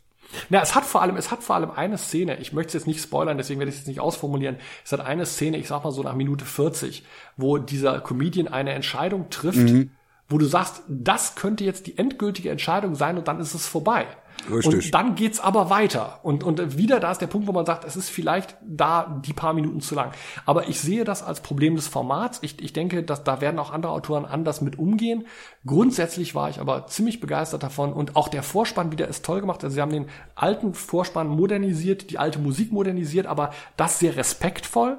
Und Jordan Peele, muss man ganz klar sagen, ist ein hervorragender Rod Serling-Ersatz. Also er Mhm. macht ja wieder, er macht das Intro, er spricht äh, die Einführung in die Episoden und er spricht das Outro hinterher. Praia, Und das macht er ganz toll. Also ich war hin und weg. Ich fand auch die Idee interessant, äh, das Intro erst nach 10 Minuten kommen zu lassen. Das haben sie bei der ganz alten Twilight Zone auch gerne mal gemacht. Das ist also, dass irgendwann spät in der Folge auf einmal Rod Serling rauchend irgendwo an einem Schreibtisch lehnt Mhm, und dann so zwei, drei Sätze sagt. Also insgesamt, ich bin froh, dass das wieder gibt. Ich werde das weiter gucken. Also ich bin ziemlich begeistert und ich war echt entgeistert, weil unheimlich viele auch Kritiker, denen ich normalerweise da sehr vertraue, das sehr abgekanzelt haben und das kann ich zumindest nach diesen zwei Episoden definitiv so noch nicht sagen. Lassen wir uns mal überraschen, halten wir mal ein Auge drauf. Genau. Genau. Äh, ja, als nächstes Justice League vs. The Fatal Five. Ja, was ist das denn, habe ich mich gefragt, als du mir das gesagt hast. Ehrlich, der kam für mich auch völlig von links. Ich habe den auch nicht Ne? kommen sehen, weil ich gucke ja alle DC Animated Universe Filme äh, seit 15 Jahren eigentlich und äh, den, den hatte ich auch nicht auf dem Schirm. Nee, ich freue mich auch jedes Mal, wenn DC Animated kommt, weil das sind die besten DC-Filme. Und ja, ich, ich war äh, auch ein wenig schockiert darüber, dass der jetzt plötzlich dann so auftauchte. Wie, wie kann man den zusammenfassen? Ja gut, man muss dazu vielleicht einfach den Background sagen, äh, who the fuck are the Fatal Five? Also äh, the Ja. Fatal Five, das sind, ist eine Bösewichtstruppe, äh, nicht überraschend, bestehend aus fünf Superschurken, äh, und zwar eine Bösewichtstruppe der Legion der Superhelden. Das heißt also, die spielen ja im 31. Jahrhundert, der Superboy war da Mitglied, der ist immer dann durch, durch so ein Zeittour in die Zukunft geflogen, war da Mitglied dieser Truppe junger Helden und diese Fatal Five, die kommen durch ein Zeittor in die, in unsere Gegenwart, ähm, äh, und Starboy, ein Mitglied der Legion, kommt ebenfalls in die Gegenwart und äh, die legen sich dann natürlich erwartungsgemäß mit der Justice League an. Starboy freundet sich mit der neuen weiblichen Green Lantern an Mhm. und dann geht es eben darum, wie sie die äh, Fatal Five aufhalten können. Und äh, das ist aber eigentlich mehr so ein Hintergrund, Hintergrundgeplapper, weil äh, die Justice League kommt auch gar nicht großartig drin vor. Jetzt gerade Superman ist da sehr wenig drin. Es geht mehr um diese Beziehung dieses Green Lantern Mädchens mit mit Starboy, der unter einer krassen Psychose leidet, weil er muss regelmäßig Medikamente nehmen, um geistig stabil zu sein und er hat die nicht mitnehmen können aus der Zukunft. We need to know what he knows. He doesn't even know what he knows. The Fatal Five are coming! Well, well, the old Justice League. Und äh, er, man merkt, also er verliert langsam den Verstand und er wird dann auch in Arkham Asylum eingeliefert. Und äh, das heißt also im Prinzip, dieser Kampf Justice League vs. The Fatal Five, was ja der Titel ist, ist nicht der emotionale Kern der Nee, Geschichte. eben. Das hatte mich Ich bin, auch aber, sehr ich, überrascht. ich bin aber immer ein unheimlicher Fan gewesen von der Legion der Superhelden. Ich, da gab es auch mal vor ein paar Jahren eine Zeichentrickserie. Ich finde, da könnte man auch noch mal ein paar ganz große, äh, ganz große äh, DC Animated Universe Filme draus machen. Wird leider wenig gemacht. Ich habe als Kind diese diese Comic-Alben über die über die in Deutschland hieß das ja Legion der Superhelden, äh, habe ich mit Begeisterung gelesen. Und mhm. das fand ich jetzt sehr schön. Es ist, wie gesagt, es ist kein perfekter Film. Die Act, also die Animation ist sehr schwach. Das ist wirklich nur auf dem Niveau einer normalen Zeichentrick-Fernsehserie. Äh, der Look ist ganz klar an die letzten Justice League Fernsehserien und auch an die Superman Animated Serie mhm. gehalten. Also auch da nicht besonders stilistisch einfallsreich. Die Action ist okay, aber es lebt wirklich von der Story. Es ist einfach mal was anderes und es ist auch interessant erzählt. Das würde ich nämlich auch sagen. Ich war also auch sehr überrascht, wie gut das dramaturgisch umgesetzt war. Äh, was mich ein bisschen gestört hat, ist, äh, Flash war wohl in Urlaub. Ja, das ist immer die Frage. Welches Roster, welch, welche, welchen, ja. welchen Dienstplan haben Sie gerade? Ja. Ne, also der war, der wurde auch gar nicht erwähnt, dass er nicht da ist. Aber und was mich immer stört an diesen, gerade an diesem neuen visuellen Stil, alle sind schlank, bis auf Superman und Batman. Ja, das, das sind dann so Schränke. Ja, das sind so ey, Schränke. Hör mal, also, äh, ne? also. Ja, aber, aber da hast du auch genau das Problem. Man muss ganz klar sagen, äh, deswegen würde ich mich nicht ganz dir anschließen, als du eben sagtest, du guckst immer die DC Animated Universe Filme gerne. Ich habe die früher gerne geguckt, weil die waren, sage ich mal, noch vor sechs, sieben, acht Jahren deutlich experimenteller, auch stilistisch.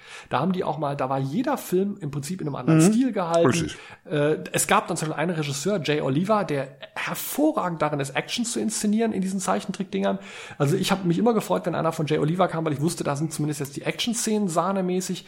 Und ähm, mittlerweile sind die meisten der DC Animated Universe Filme technisch, sowohl was die Framerate, also die, die Anzahl der Bilder pro Sekunde angeht, als auch die Zeichnung angeht, sehr basic, sehr auf billigem TV-Serienniveau. Also das finde ich hat ganz stark nachgelassen. Ich weiß noch, meine Lieblings-DC Animated Universes waren Batman vs. Dracula, der war großartig, mhm. äh, Public Enemies war großartig, Flashpoint war großartig. Also da gibt es ein paar wirklich hervorragende, aber mittlerweile, die, ich sag mal, die letzten fünf, sechs, sieben, die ich gesehen habe, waren sehr gleichförmig mau, mit der Ausnahme natürlich äh, Ninja Batman, und? der eine japanische Produktion war und der technisch wie visuell einfach unfassbar und, und Year One. Ja, wobei ich bei Year One auch wieder fand, ähnlich wie bei der Dark Knight Adaption, dass sie den oder noch schlimmer bei Killing Joke eigentlich, dass sie den Originalstil des Comics nachgeäfft haben, aber so billig, dass ich's hässlich fand. Also mir war klar, dass du natürlich den Stil von Frank Miller äh, in Year One oder, oder ja. Dark Knight nicht exakt nachkreieren kannst. Aber dann solltest du es auch nicht probieren, dann mach's anders. Also ich war davon jetzt, ich, ich bin von DC Animated Universe jetzt lange ein bisschen enttäuscht und auch bei jetzt dem Justice League vs. The Fatal Five ist storymäßig ganz interessant, aber von der Technik her muss ich wirklich sagen, würde ich mir den auf DVD kaufen müssen, weil er eben nicht Bestandteil einer Fernsehserie ist, wäre mir das zu teuer. Nee, würde ich auch nicht. Also den würde ich mir auch nicht ins Regal stellen. Ich habe mir also ausgewählte habe ich hier stehen, aber nee, der, der kommt auch nicht rein. Der ist, der ist zum Gucken. Und das, und was ja der, das perfekte, das, der perfekte Beweis, dass man das heute auch anders machen kann, ist ja, ja unser nächster. Äh, ja, das ist Ultraman. Ich meine, ich bin ja kein großer Ultraman-Fan. Überhaupt generell diese japanischen äh, Robot-Fighter, die haben mich nie so richtig interessiert. Können wir uns die, können wir uns die Hand geben? War ich auch nie groß. Ne? Also, ähm, aber man hat ihn natürlich immer gesehen. Der tauchte ja überall mal auf. Und jetzt gibt es einen neuen Anime auf Netflix und wow, ich habe heute Morgen die ersten zwei Episoden geguckt und was ist das denn vom visuellen Stil her? Ja, man, man muss ja zuerst sagen, also für die, für die uneingeweihten Hörer, also Ultraman, das geht zurück bis in die 60er. Da gab es ja. eine Serie namens Ultra Q, das war so eine, so eine Wissenschaftseinheit, die gegen mysteriöse Phänomene kämpft und darunter auch Riesenmonster. Und als die eingestellt wurde, war klar, das, was die Fans am besten fanden an der Serie, war das mit den Riesenmonstern. Und dann wurde die erste Ultraman-Serie Ende der 60er gemacht, wo dann der Held wirklich selber auch so ein Riesenkämpfer in so einem silberroten Spandex-Kostüm wird und der dann Superkräfte hat und dann in jeder Folge sich mit irgendeinem fetten Monster äh, prügelt. Also es war so eine Mischung aus Power Rangers und Godzilla. Ja. Und das war dann so erfolgreich, dass die über die Jahrzehnte wirklich da 20 Serien zugemacht haben, Dutzende Kinofilme. Also das ist ein gigantisches Universum, was man hierzulande kaum kennt. Also wer sich ein bisschen mit Science Fiction auskennt, hat davon schon mal gehört, aber das ist nie wirklich in den Westen gekommen. Und jetzt diese Anime-Serie ist der erste Versuch, das auch für den Westen zu produzieren, also auch mit dem Augenmerk darauf, was ein westlicher Zuschauer da sehen will, was auch dazu führt, dass sie sehr viel verändert haben. Also Ultraman ist nicht mehr riesengroß. Früher war es so, wenn sich der Held Shinjiro in Ultraman verwandelt, wird er irgendwie so 50 Meter hoch. Mhm. Ähm, das ist jetzt nicht mehr. Die Körpergröße bleibt gleich und er hat jetzt auch nicht mehr diesen, diesen silberroten Spandex an, sondern es ist jetzt wirklich so ein, so ein ich sag, nennen wir es mal Iron, Man Kostüm, dann kann man genau. sich am einfachsten vorstellen. Und, und es ist vor allem gemacht worden technisch in einem, es ist zwar Zeichentrick, aber es ist 3D animiert und aber wie in einem 2D-Zeichentrick-Stil. Diese sogenannte Cell Animation, das hat man vor 20 Jahren schon bei Silver Surfer mal gemacht. Das gab's bei einem der Appleseed-Animes, haben sie das auch schon mal gemacht. Das heißt, du hast das Gefühl, du siehst einen 2D-Zeichentrickfilm mit typischen japanischen Anime, aber alles bewegt sich dreidimensional. Ja, das ist das ganz ist- faszinierend. Also ist wir, wir rot- verlinken ja, wir verlinken ja einen Trailer, da kann man sich das auch gerne mal anschauen. Das, das, das, das erinnert so an die frühen Rotoskopie-Experimente von äh, ähm, Bakshi. Ralf Bakshi, Ralf Bakshi, Ja. genau. Ja. Aber es ist vor allem, vor allem ist es visuell extrem smooth, die Animation Ja. ist extrem butterweich, die Action ist toll inszeniert mit tollen Zeitlupen und äh, und und auch wie du du hast ja gesagt auch ganz so diese diese Nebeleffekte Die und die Explosionseffekte. genau. Also Oh. äh, also es ist es ist wahnsinnig schön anzusehen. Ich persönlich bin nicht ganz glücklich, weil ich hätte gerne einen klassischen Ultraman gehabt, den großen. Du, du, du, wie weit bist du? Ich, ich gehe davon aus, dass der noch kommt. Denke, denke an den Anfang der Episode. Ja, ich habe gehört, angeblich bleibt's bei dem. Äh, aber gut, warten wir's ab. Ja. Wie, gesagt, wir reden jetzt basierend auf den ersten zwei Episoden. Ich finde auch, es braucht ein bisschen lang, bis es in die Pötte Ja, kommt. richtig. Aber bis dahin ist es halt so stark Eye Candy. Man guckt trotzdem gerne zu. Ja, ja, natürlich. Und das ist ja auch, der, der, der Held ist ja jetzt auch ein Junge, der jetzt seine Kräfte erst kennenlernt. Also du hast diesen bisschen, du hast ein bisschen diese Orange Story, Ja. Mr. Trump sagen würde. Ähm, und deshalb ist das natürlich auch interessant, dran zu bleiben. Ob mich das jetzt 13 Episoden dranhält, ist eine andere Frage, weil die zweite Episode ist ja schon 10 Minuten lang nur ein Kampf.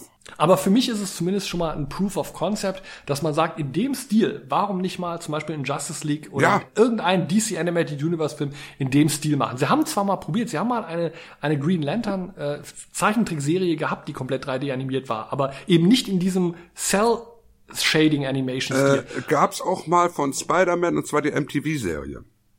Ja, und ja, gut, und jetzt natürlich jetzt letztens der Spider-Man, dieser Into the Spider-Man. Der ist ähm, auch genial. Ja, aber der Punkt ist letzten Endes der, ich würde ganz gerne mal zum Beispiel einen Justice League-Film mit dem Stil sehen. Mhm. Und, ähm, und es zeigt einfach mal wieder, ähm, dass Netflix da ein gutes Gespür dafür hat, wie man Sachen einfach spannend machen kann. Ob man jetzt letzten Endes sagt, man will das alles gucken, ist eine andere Frage. Aber es, es zieht dich erstmal rein, weil es so interessant umgesetzt ist. Mhm, Und es ist eben das Experimentelle, was wir im deutschen Fernsehen vermissen. Wir haben wieder einen Bogen geschlagen.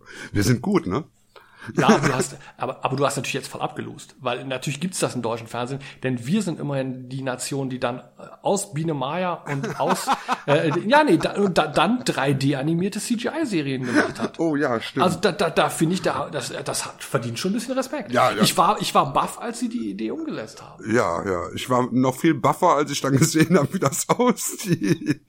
Auch ich, ich fand, ich fand, das ging eigentlich. Also ich war da jetzt gar nicht so, äh, ich bin da nicht so, ich bin da nicht so rigide. Ich fand das ganz okay. Hey Maya, wie siehst du denn aus? Du, das, das, mag, das mag für die Kids heute völlig okay sein. Das, für uns ist das natürlich falsch in unserem Alter. Aber Mhm. für die Kinder, okay. Du, okay, also Fernsehen, wir sind ja im Fernsehen immer noch nicht durch. Wir haben Nee. ja noch eine Serie, die die Woche angelaufen ist. Besser gesagt, die im Prinzip gestern angelaufen ist. Ja, für mich nicht. Also ich habe sie noch nicht gesehen, aber What We Do in the Shadows äh, ist die Serie nach diesem herrlichen australischen schwarzhumorigen Film, wo die drei verschiedenen Vampirgenerationen Vampir, äh, ja waren ja nur Vampire, ne? In einem Haus wohnen. Herr Westerteicher, Herr Westerteicher. Was denn? Was mache ich bloß mit Ihnen? Neuseeländisch natürlich, nicht Ach, hör doch auf australisch. jetzt. Das ist doch dasselbe. Australisch. Das ist, doch, das ist doch alles dasselbe. Das ist doch wie DDR und Westdeutschland. Unglaublich. Also, Also, fangen wir mal vorne an. Ja, dieser Film ist ja, glaube ich, in Deutschland fünf Zimmer, Küche, Sarg oder sowas. Ne? das weiß ich wirklich ja, nicht. ja, der hatte einen ganz un furchtbar. unsäglichen Titel in Deutschland. Ich habe den damals, ich habe den damals auf auf äh, auf dem Fantasy Filmfest gesehen. In der Tat, der war ein großer Spaß. Ähm, der ist ja von den von den Machern auch des der sensationellen Serie Flight of the Concords, die ja in Deutschland so nie wirklich groß gelaufen ist, aber die auch großartig war. Und dieser Film hat ja äh, äh, den Regisseur empfohlen für Thor Ragnarok. Der hat ja Mhm. die- den Job für den Job von Thor Ragnarok bekommen, weil die Leute von Marvel äh, What We Do in the Shadows gesehen haben und und es ist ein Film, der ist sensationell lustig, weil der auch wahnsinnig quotable ist. Also diese Vampire, die sich dann mit den Werwölfen nicht vertragen und die Ja. Werwölfe wollen kein Ärger. We are werewolves, not swearwolves. Mhm. Äh, sensationell. Ähm, und die Serie jetzt hat natürlich einen anderen Cast, weil der Cast von dem Kinofilm, den konnten sie dafür nicht nehmen. Das Konzept ist das gleiche, spielt interessanterweise, aber es spielt jetzt in Amerika, in Staten Island. Das habe ich nicht ganz verstanden, weil das Original spielt auch in Neuseeland und es gibt keinen Mhm. Grund, warum es in Amerika spielen muss. Und auch der ganze Look es ist sehr australisch-neuseeländisch, aber spielt jetzt also auf Staten Island und ähm, die wohnen immer noch im Haus zusammen. Es sind jetzt so etwas andere Vampire. Es ist einmal äh, äh, Nadan oder Nodan heißt der und einer heißt äh, Laszlo und dann noch eine Frau. Und diesmal ist noch eine Frau dabei. Ähm, äh, Aber auch ja, aus verschiedenen Generationen wieder, ne? Aus verschiedenen Generationen. Mhm. Was auch sehr drollig ist, ist auch ein Energy Vampire dabei. Das ist kein blutsaugender Vampir, sondern das ist so ein unglaublich langweiliger Bürokrat, der durch sein langweiliges Ges Geschwätz den Leuten die Energie nimmt. Und das ist wirklich eine sehr schöne Idee, dieses, der labert dann einfach Leute voll, bis die da sitzen so, oh. und, und da, daher kriegt er seine Energie. Und es ist also, also es sind schon ein paar grandiose Ideen drin, was man aber merkt, also ich fand es sehr lustig, die ersten beiden Episoden, ich habe mich sehr amüsiert.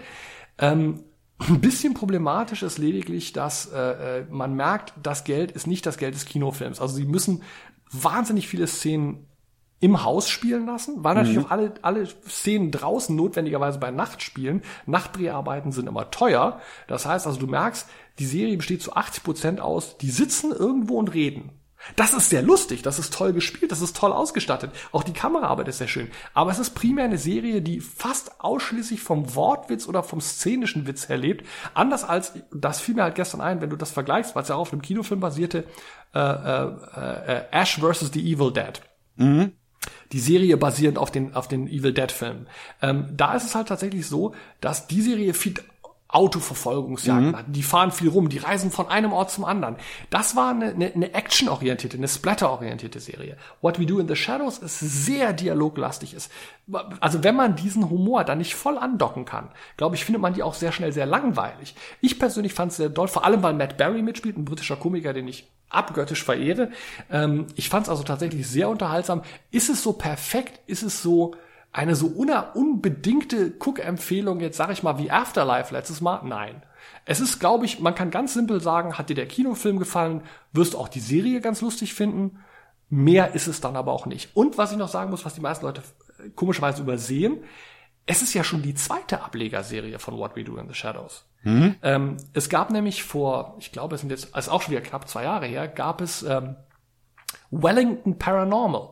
Das ist, es gibt in dem What We Do in the Shadows tauchen so ein paar Cops auf, die keine Ahnung von Vampiren haben, die auch total behämmert sind, die überhaupt nicht mitkriegen, was da alles um sie abgeht. Und aus denen hat man eine Serie gemacht, die hieß Wellington Paranormal. Und Aha. ebenfalls von den Machern von What We Do in the Shadows. Kurioserweise ist die aber außerhalb Neuseelands fast nirgendwo gelaufen, ist auch im Internet ganz schwer zu kriegen nur. Und äh, ist eher so dieses so, so eine Pseudo ähm, äh, Pseudo Reality TV Serie, also eine Kamera folgt diesen beiden Cops und du merkst halt immer, die stolpern über irgendwelche paranormalen Phänomene, erkennen das aber nicht wirklich, weil sie so doof sind. Und es ist ganz unterhaltsam, ich fand es ganz witzig, äh, es krankte extrem an einem sehr niedrigen Budget, aber ich fand es eben ganz spannend zu sehen, wenn die Leute jetzt sagen, oh, es gibt einen TV-Ableger von What We Do in the Shadows. Nein, nein, den gab's schon. Also, den hat nur kaum einer gesehen. Mhm. Also insgesamt würde ich jetzt sagen, wenn wir es mal zusammenfassen, Twilight Zone fand ich toll, du mit Einschränkungen, Justice League vs. Fatal Five wieder gut mit Einschränkungen, Ultraman gut mit Einschränkungen, also alles sehenswert. Ja. Das, das sind ja jetzt nur vier Serien, die man verfolgen muss. Vier Sachen. Ja, Gott, sagen wir mal so, bei Ultraman ist es ja so, man kann sie ja gleich die ga- ganze Staffel komplett gucken. Ja. Während zum Beispiel bei Twilight Zone oder so, da musst du jetzt wieder einfach jede Woche dranbleiben, bis eine neue Folge kommt. Das ist ja schon fast ein archaisches Verständnis von Fernsehen. Gott, ich muss jetzt eine Woche. Was mache ich denn jetzt die ganze Woche? Blockbuster gucken zwischendurch.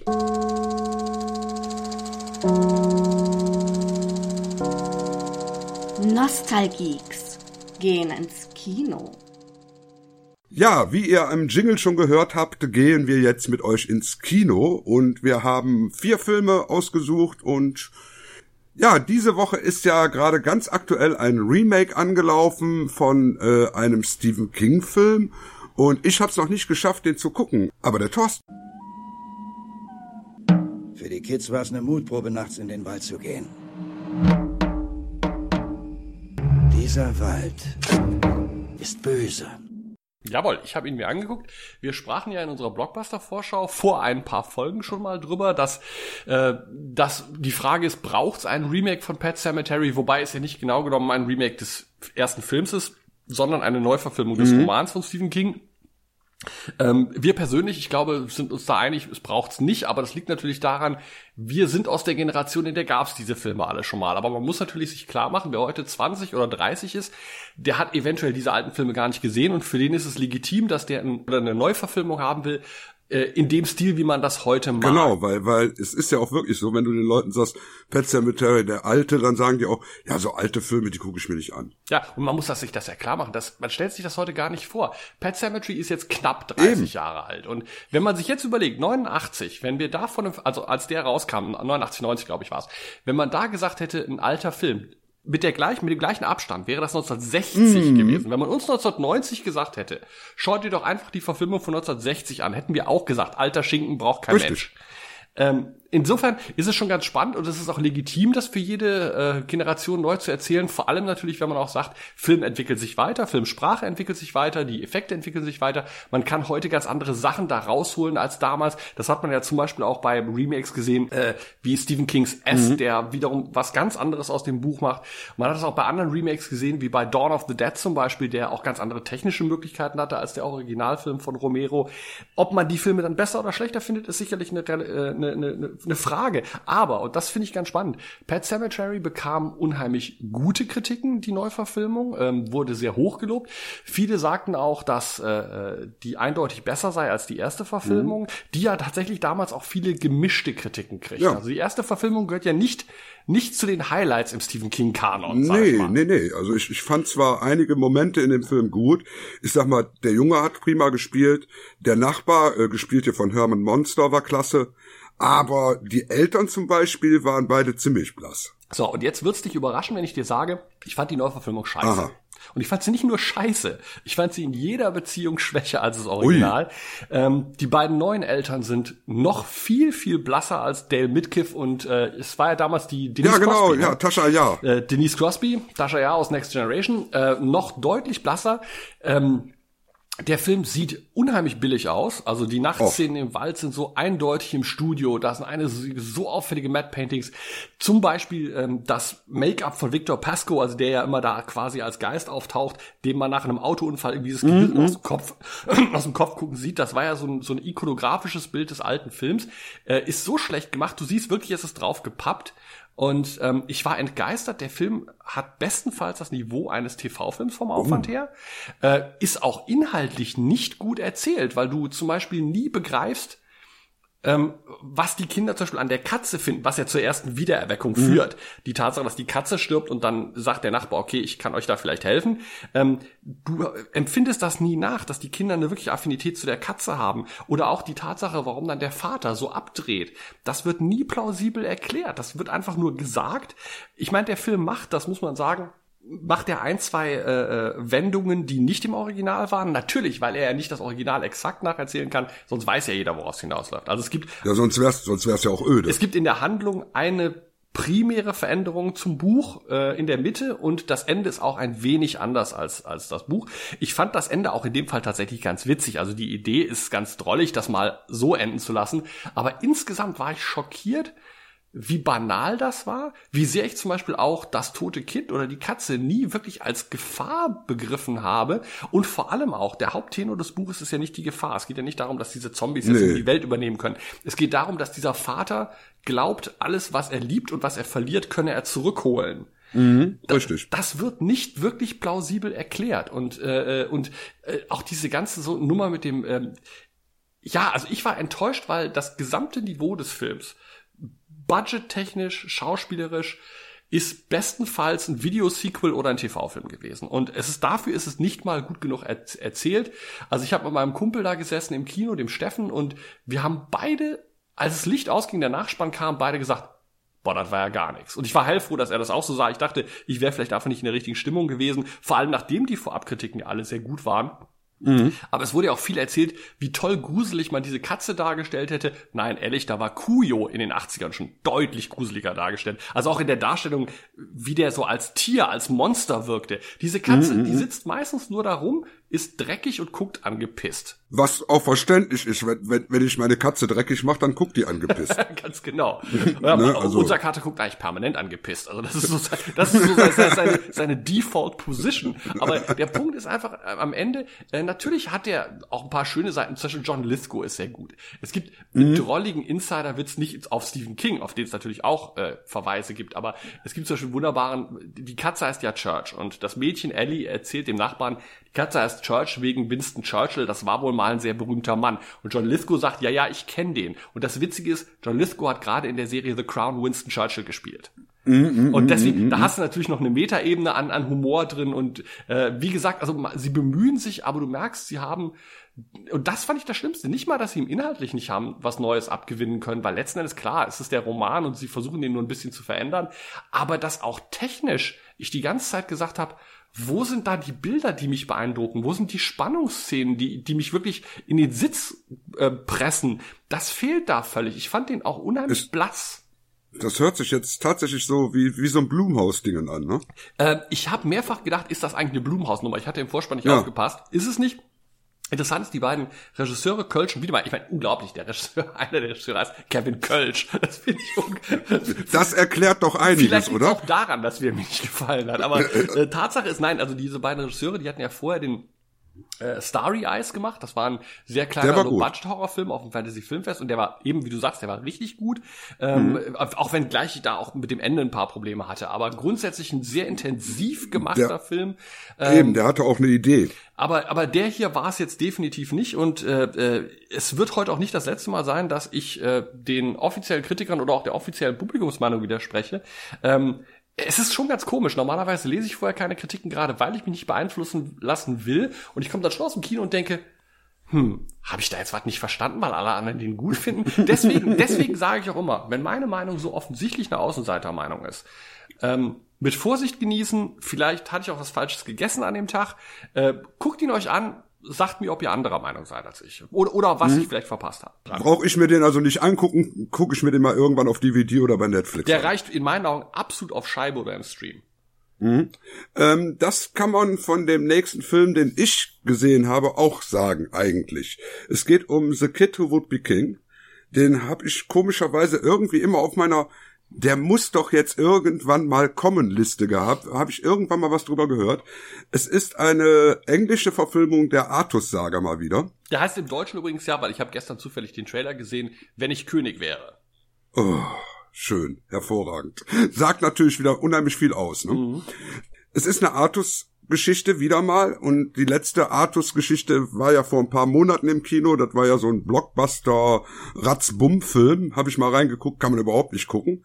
Und das hier ist jetzt äh, eine eine für Jugendliche gemachte Variante, wo ein junger Schüler auf einer Baustelle, wenn er äh, während er von irgendwelchen Bullies gejagt wird, zufällig das Schwert im Stein entdeckt. Sieh mal, was ich gefunden habe. Auf dem Griff steht etwas. Frag mal den Google-Übersetzer. Es bedeutet Arthurs Schwert. Was, wenn es das Schwert im Stein ist?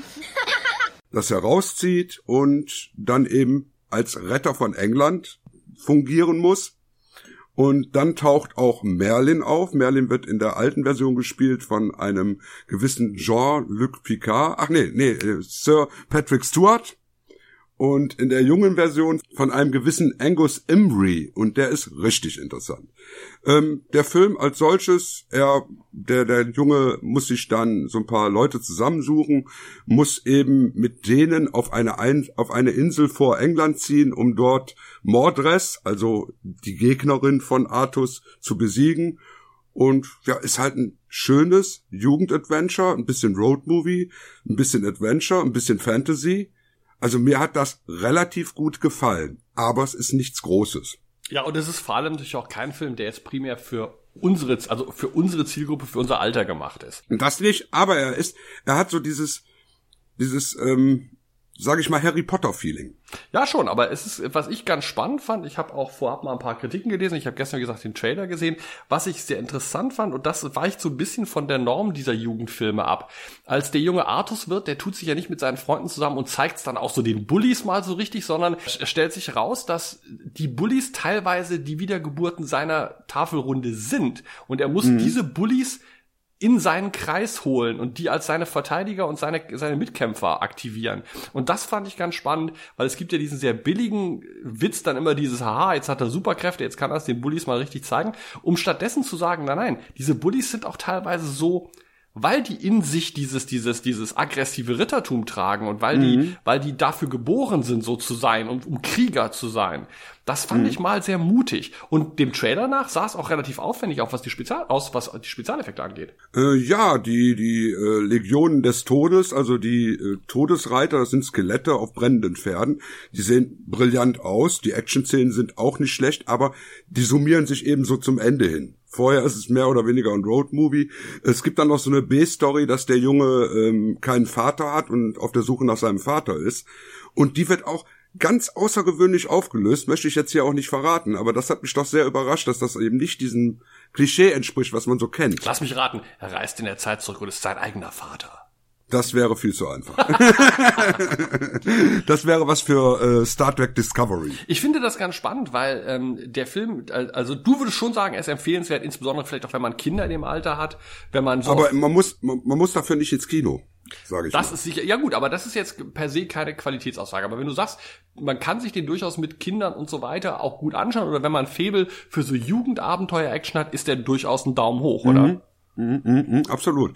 Und äh, der Hauptdarsteller übrigens, kleines kleines Bonbon am Rande, der nennt sich Louis Ashbourne Circus und da habe ich dann direkt mal nachgeguckt. Es ist tatsächlich der Sohn von Andy Circus. Circus. Ach so, ich hatte jetzt Circus verstanden, wie Zirkus. ne, Circus. Circus. Circus. Circus, ja. okay. Es ist ein doofer Name, ne? Also Ja, von schlecht- schlecht es ist er ist der Sohn von Gollum und King Kong. Ja gut, dann wissen wir ja Bescheid. ähm, interessant ist, dass jetzt viele Sachen, wir hatten das ja vorher nicht abgesprochen, aber vieles von dem, was du jetzt sagst, natürlich sich auch wieder auf den nächsten Film übertragen lässt. Nämlich, äh, ich habe mir gestern Abend dann noch Shazam angesehen. Äh, Hm. ah, Oder Captain Marvel, wie man ja fairerweise sagen muss. Ich, ich, ich erkläre es Mhm. ganz kurz nochmal für alle, die es immer noch nicht mitbekommen haben. Also ursprünglich gab es Captain Marvel, das war eine männliche Comicfigur von Fawcett Comics. Ähm, und der war teilweise sogar zeitweise populärer als Superman. Hat auch als erster seine richtige Verfilmung bekommen, nämlich als Serial. Übrigens ganz toll, kann man sich bei YouTube angucken. Werden wir ein bisschen verlinken. Captain Marvel Serial mit Tom, äh, Tom Tryon oder Tom Tyler hieß der, glaube ich. Ähm, großartig. Und äh, äh, es gab dann Rechtsstreit zwischen äh, dem späteren DC Comics und Fawcett Comics, ob nun Super, ob nun Captain Marvel ein Abklatsch von Superman sei. Äh, es endete nach Jahren damit, dass die Rechte von Captain Marvel dann an äh, an äh, DC fielen und seitdem ist also Captain Marvel äh, Teil des DC-Universums. Nachdem aber Marvel Comics ebenfalls ein Captain Marvel hatte, gab es dann wieder Ärger und dann hat man sich wohl am Ende, lief es dann darauf hinaus, jetzt heißt bei Marvel der Captain Marvel weiterhin Captain Marvel und bei äh, DC heißt der ehemalige Captain Marvel wird jetzt nur noch Shazam genannt. Ähm, aber es ist de facto ist die Figur Captain Marvel. Und äh, der ist ja jetzt relativ aufwendig verfilmt worden, allerdings auch wieder außerhalb des Snyderverse. Das heißt, es spielt zwar in einem Universum, in dem es Batman und Superman und sowas gibt, aber es ist nicht diese düstere Justice League Nummer oder der- oder äh, Batman vs Superman Nummer, sondern es ist eine Comedy, es ist eine sehr wieder eben wie äh, The Kid Who Would Be King. Es ist ein eher auch an Jugendliche gerichteter Film mit mit mit viel Herz, mit viel Lachern drin ähm, und äh, der sich auch selber nicht sehr ernst nimmt, weil der Gag bei Captain Marvel im Gegensatz zu Superman ist der, es geht um einen 14-jährigen Jungen, der heißt Billy Batson. Und der bekommt diese Kräfte äh, äh, übertragen, wenn er das Wort Shazam sagt, wird er zu einem ausgewachsenen Superhelden mit tierischen Muckis und allem. Aber der Witz ist, er bleibt in seinem Wesen ein 14-jähriger Junge. Das Mhm. heißt, du hast einen unglaublich starken Superhelden, der aber äh, ständig überlegt, boah, kann ich jetzt Bier kaufen? Und, äh, Mhm. und ey, boah, cool, ich bin unsicher, ich, ich, ich, ich bin unverwundbar. Also der das alles auch so mit einer großen kindlichen Begeisterung aufnimmt. Ist irre, oder? Was für Superkräfte hast du? Superkräfte? Ich weiß nicht mal, wie ich hier mit Pinkeln gehen soll, Alter.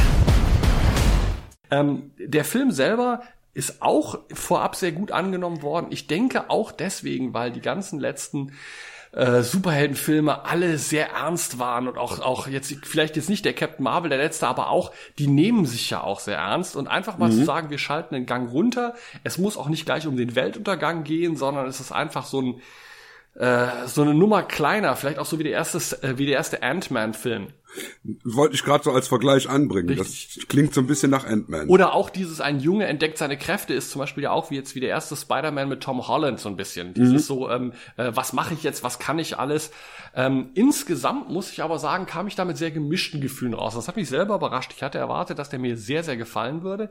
Aber das Problem ist einfach, äh, er ist im Tonal sehr unausgeglichen. Also er, er hat nicht genug Witze, um eine Comedy zu sein. Mhm. Äh, die Momente, die, in denen das dann ernst meint, sind nicht ernst genug, dass ich sage, ich glaube das echte Drama in dem Film. Also ich habe das Gefühl, der Film ist sehr unentschieden. Er weiß nicht genau, wie ernst das sich selber nehmen soll. Ähm, zum Beispiel, er braucht unheimlich lange, bis er in diese ganze Shazam-Geschichte überhaupt reinkommt. Und auch der Bösewicht ist ein wirklich total generischer, äh, äh, ja, der ist halt mal irgendwann beleidigt worden und jetzt will er es allen zeigen. Und dann oh eben, oh wie wir bei The Kid Who Would Be King sagten, ähm, äh, hier ist es nämlich genauso, ja, natürlich werden die dann auch in der Schule von Bullies geärgert, aber kaum hat Shazam seine Kräfte, hurra, kann er sich rächen, schmeißt er das Auto von dem Bully in der Gegend rum und du denkst, oh. das ist die platte Antwort. Das ist die platte ja. Idee dahinter. Die haben eben mhm. nicht wie bei The Kid Who Would Be King sich einfallen lassen, wie kann man das mal anders erzählen. Und eben, genau wie bei The Kid Who Would Be King, er, äh, Billy Batson ist eine Weiß und er sucht seine Mutter. Mhm. Und auch da ist die Auflösung, fand ich dafür, dass sie unheimlichen Buhai draus machen, äh, ist die Auflösung davon relativ schwach, denn der ganze emotionale rote Faden der Geschichte ist einfach nur, ähm, meine Familie ist, wo man mich lieb hat. Das ist im Prinzip der emotionale Kern des ganzen oh. Films. Oh, ähm, und auch vom, ja. und auch vom Aufwand her. Gut, es ist natürlich nicht Avengers. Man, man kann nicht Avengers-Style-Effekte und Set-Pieces erwarten. Aber es ist trotzdem auch vom Aufwand her, dass du sagst, äh, ja, also ich sag mal, und ich habe mir gestern lange überlegt, ob ich das so sagen soll, aber ehrlich, ich glaube da auch dran. Dieser Film könnte ohne nennenswert aufzufallen der Pilotfilm, der zweistündige Pilotfilm eines neuen Arrowverse-Ablegers sein.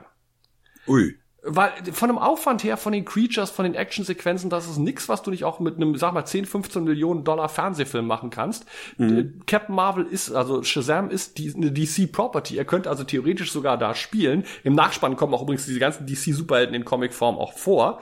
Ähm, und auch von der Story her, vom ganzen Impuls her, ist da nichts, wo du jetzt denkst, äh, das muss jetzt Kino sein. Also der ist für Kino erschreckend wenig Kino. Mhm. That said, was positiv ist, Zachary Levy ist ein sehr sympathischer Shazam. Ähm, die Tatsache, dass sein Kostüm nicht echt ist, also du weißt, Zachary Levy hat nicht diese Muskeln, das ist gepaddet unter dem Kostüm. Mhm, das mhm, passt, weil er ist ja auch eine, eine künstlich erzeugte Figur. Das geht sehr gut. Äh, ein paar der Gags sitzen wirklich. Sie haben sehr hübsche Verweise auf das DC-Universum. Es gibt ganz zum Schluss ein Cameo, was ich jetzt nicht verraten will.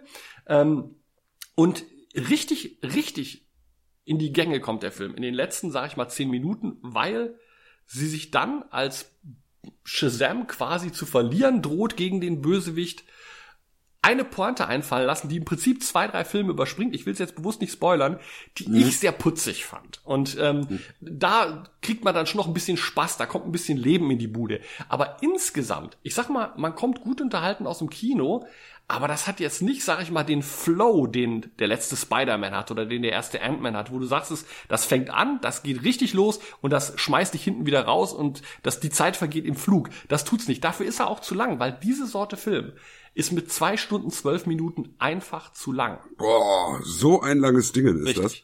Ja, das liegt daran, dass da so eine, so eine lange Or Orangen-Story wieder vorher ist. Ne? Richtig. Und, und, und ich würde im Endeffekt auch sagen, äh, äh also für mich kriegt das einen Daumen in die Mitte, sag ich mal.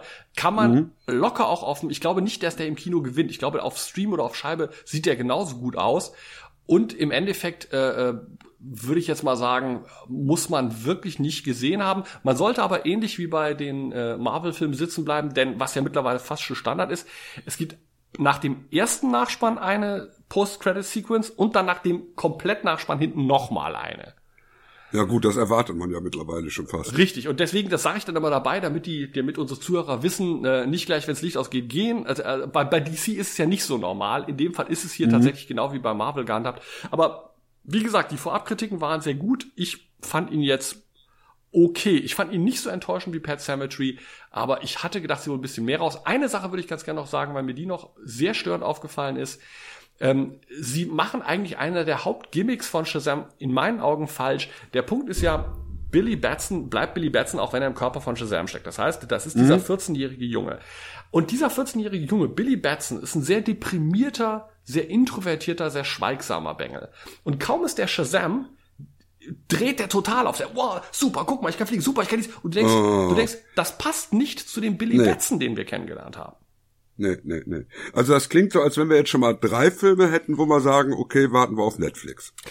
Muss man leider sagen. Aber vielleicht reißt ja der letzte raus, denn der ist ja unfassbarerweise ein deutscher Film. Ja, wir haben mal wieder einen deutschen Film und da bedanke ich mich auch ganz herzlich beim Verleih, dass ich da eine Pressekopie äh, Kopie von bekommen habe, weil der läuft bei uns hier wieder nur mitten in der Nacht im Programmkino. Und das geht, dadurch, dass ich ja nachts arbeite, geht das leider nicht. Ich hätte mir den auch gerne im Kino angeguckt. Von welchem Film Weil- reden wir denn überhaupt? Wir reden von einem Film namens Lose. Luth oder Lutz? Man weiß es nicht so genau, ne? Nee, Luz, Luz, sie wird ja mit Luz angesprochen. Da geht es um eine Taxifahrerin, die irgendwann in einem, ich sag jetzt mal Polizeirevier, auftaucht und ähm, ja, wie soll man das beschreiben, was in diesem Film vorgeht? Also wir sagen, wir sagen erstmal, sie taucht in einem Polizeirevier auf und wir sagen erstmal, es ist vermutlich die 80er oder die ja, 90er. es, es kommt einem so vor. Es wird, es werden Beeper gezeigt. Ähm, die Leute haben Weltscheibentelefone. Ja, und auch die Klamotten. Also es wird nie explizit gesagt, aber es spielt wohl in den 80ern oder in den frühen 90ern. Ja, und die kommt da rein und ich, ehrlich, ich habe schon, ich habe den ja letztes Jahr auf dem Fantasy Filmfest gesehen. Mhm. Ich habe schon vergessen, warum genau sie da eigentlich reinkommt. Nein, sie kommt einfach rein und sagt Hallo und sagt zu dem Typen, der da sitzt, zu dem Pförtner, willst du dein Leben wirklich so verbringen? Und dann kommt ein Schnitt und dann sind wir in einer Bar und da sitzt ein äh, Psychoanalytiker und der wird von einer jungen Frau angesprochen und die ist auch etwas seltsam und die beiden saufen zusammen. Und dann geht sein Beeper und äh, ja, dann geht er mit dem Mädel noch kurz, weil er sich kaum noch aufrechterhalten kann. Sie sagt dann, komm, wir gehen mal aufs Klo, ich mach dich wieder fit. Also mit Koks und so. Und sie bricht dann da zusammen, stirbt. Er legt seinen Mund auf ihren Mund und dann geht irgendwas von ihr in ihn über. Und dann stellt sich heraus, er ist der Psychoanalytiker, der gerufen wurde, um sich um diese Taxifahrerin zu kümmern, die in dem Polizeirevier sitzt. Machen wir hier mal Halt, weil A, wir wollen den Ja. Film ja nicht komplett nacherzählen und B, man merkt schon, stringentes Storytelling ist nicht der Hauptfokus dieses Films. Nein, der Hauptfokus dieses Films, ich würde sagen, das ist so eine Art Lynchieske Experience. Ich möchte nicht ins Krankenhaus, ich will woanders hin. Du willst woanders hin. Ja. Hast du mich deshalb gewürgt? Ach so, ja, das ist in Ordnung. Aber lass uns das kurz vergessen. Nur für einen Moment. Wir kommen sofort darauf zurück. Aber lass uns das für einen Moment vergessen. Könntest du mir einfach nur sagen, wohin ich will?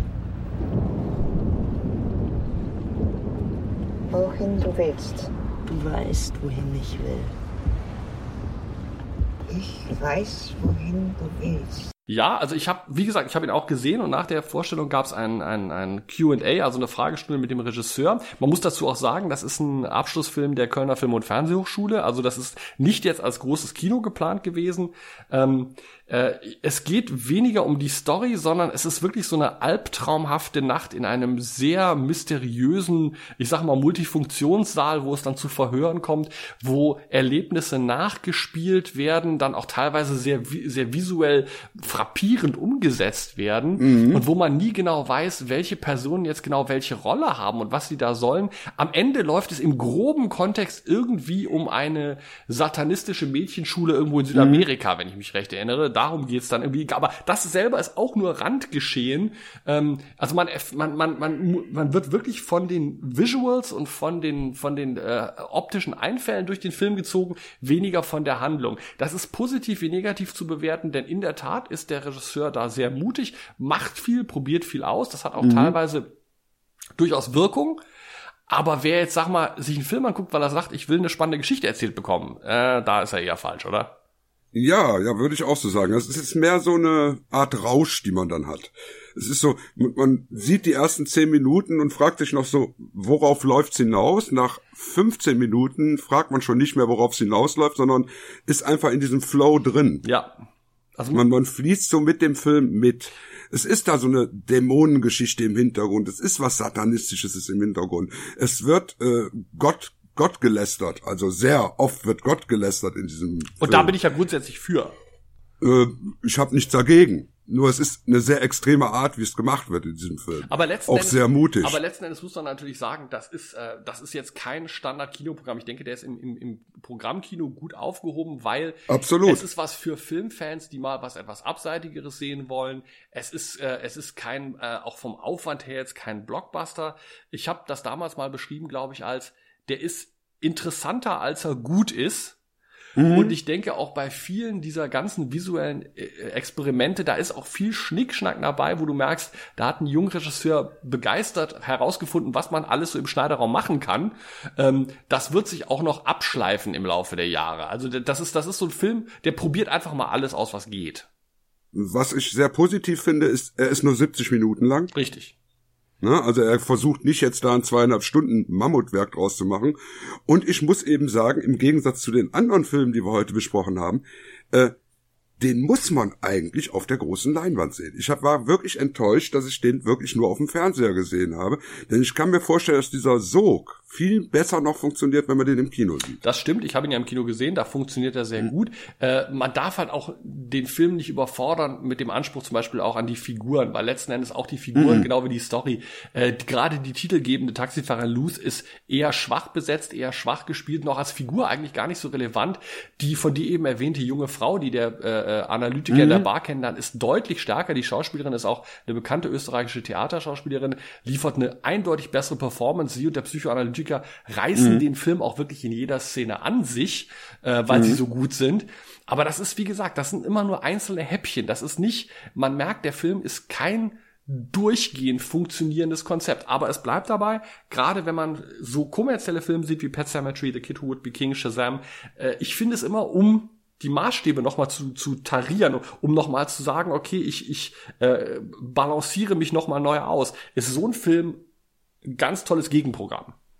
Ja, und vor allen Dingen, wenn man überlegt, dass, äh, sage ich jetzt mal, der gesamte Loose wahrscheinlich so viel gekostet hat wie 10 Minuten Effektsequenz in sogar The Man Who Would Be, äh, The Kid Who Would Be King. Ja, oder, oder so viel wie das Catering bei Shazam. Ja, genau. Also das ist schon beeindruckend dann, dass man mit so wenig Aufwand solch eine Wirkung erzielen kann. Ich finde es auch schön, dass das äh, Loose im Prinzip jetzt sowohl thematisch, auch über das, was wir jetzt gerade sprechen, eigentlich der perfekte Übergang ist zum nächsten Thema. Ja, weil wir kommen ja jetzt zu unseren äh, Tipps und News. Genau.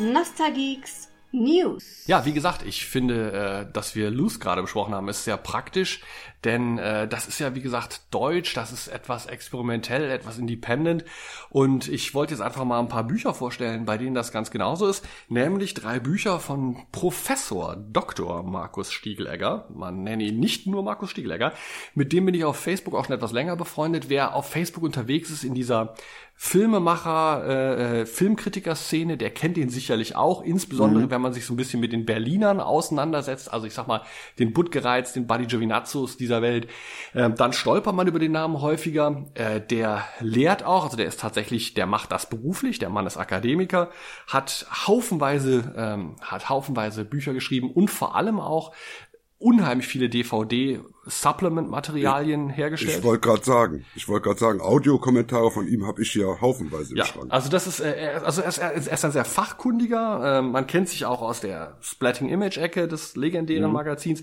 Und der hat in den letzten Jahren beim Martin Schwitz Verlag ein paar Bücher veröffentlicht. Ähm, rausgekommen, es ist eine Trilogie, rausgekommen sind bereits die Bände Grenzkontakte und Grenzüberschreitungen. Es wird dieses Jahr noch der dritte Band erscheinen, Jenseits der Grenze. Äh, ich möchte zwei, drei Sachen erstmal sagen zu Martin Schmitz Verlag. Das ist äh, ein Verlag, äh, man kann über die Bücher sagen, was man will. Die wirken immer ein bisschen so nach Book on Demand. Das sind Taschenbücher, die augenscheinlich sehr preiswert gedruckt sind. Das ist nicht haptisch wirklich schön oder nichts, was man gerne im Schrank stehen hat, als um damit vor Gästen anzugeben. Ähm, aber, aber dafür muss man dem Verlag großes Lob aussprechen. Ähm, ihr Roster an Autoren ist schon sehr beeindruckend, wenn man sich für Film interessiert. Auch gerade für den deutschen Film der 70er, 80er, 90er Jahre. Also für äh, bei Schmitz veröffentlichen der Jörg Buttgereit, die Elfie Eschke, der Christian Kessler, über den wir auch schon mehrfach gesprochen Mhm. haben. Nein, nicht die Elfie Eschke, Elfie Mikesch natürlich, Rosa von Braunheim, Derek Jarman, ähm, äh, Christoph Wackernagel. Also da sind ganz spannende Leute dabei. Tabea Blumenschein. Äh, wer sich mal so ein bisschen mit deutschem Avantgarde-Film beschäftigt hat, der kennt viele, viele dieser Autoren. Die erscheinen alle im Martin Schmitz Verlag. Das kann ich nur zu würdigen wissen.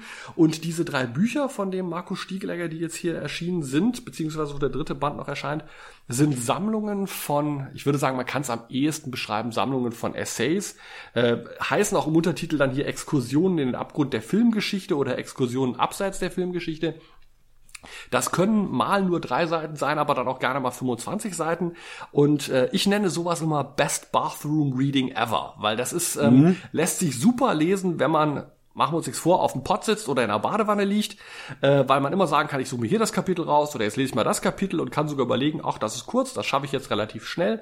Ähm, und inhaltlich ganz spannend, weil der natürlich viele Obskuritäten bespricht, zum Beispiel Karl Schenkels äh, auch Filmhochschulabschlussfilm äh, Kalt wie Eis, das ist ein ganz so ein, so ein mhm. Waiver-Film aus dem Berlin der frühen 80er, äh, aber auch so Sachen wie Argento Suspiria, über den er unheimlich viel schreibt, äh, Der Todesking von äh, Buttgereit oder auch ganz persönliche Erinnerungen an die Schulzeit und da, die Erstsichtung von Tanz der Teufel, auch über den mhm. Versuch, den Film zu bekommen, was ja damals nicht so einfach war.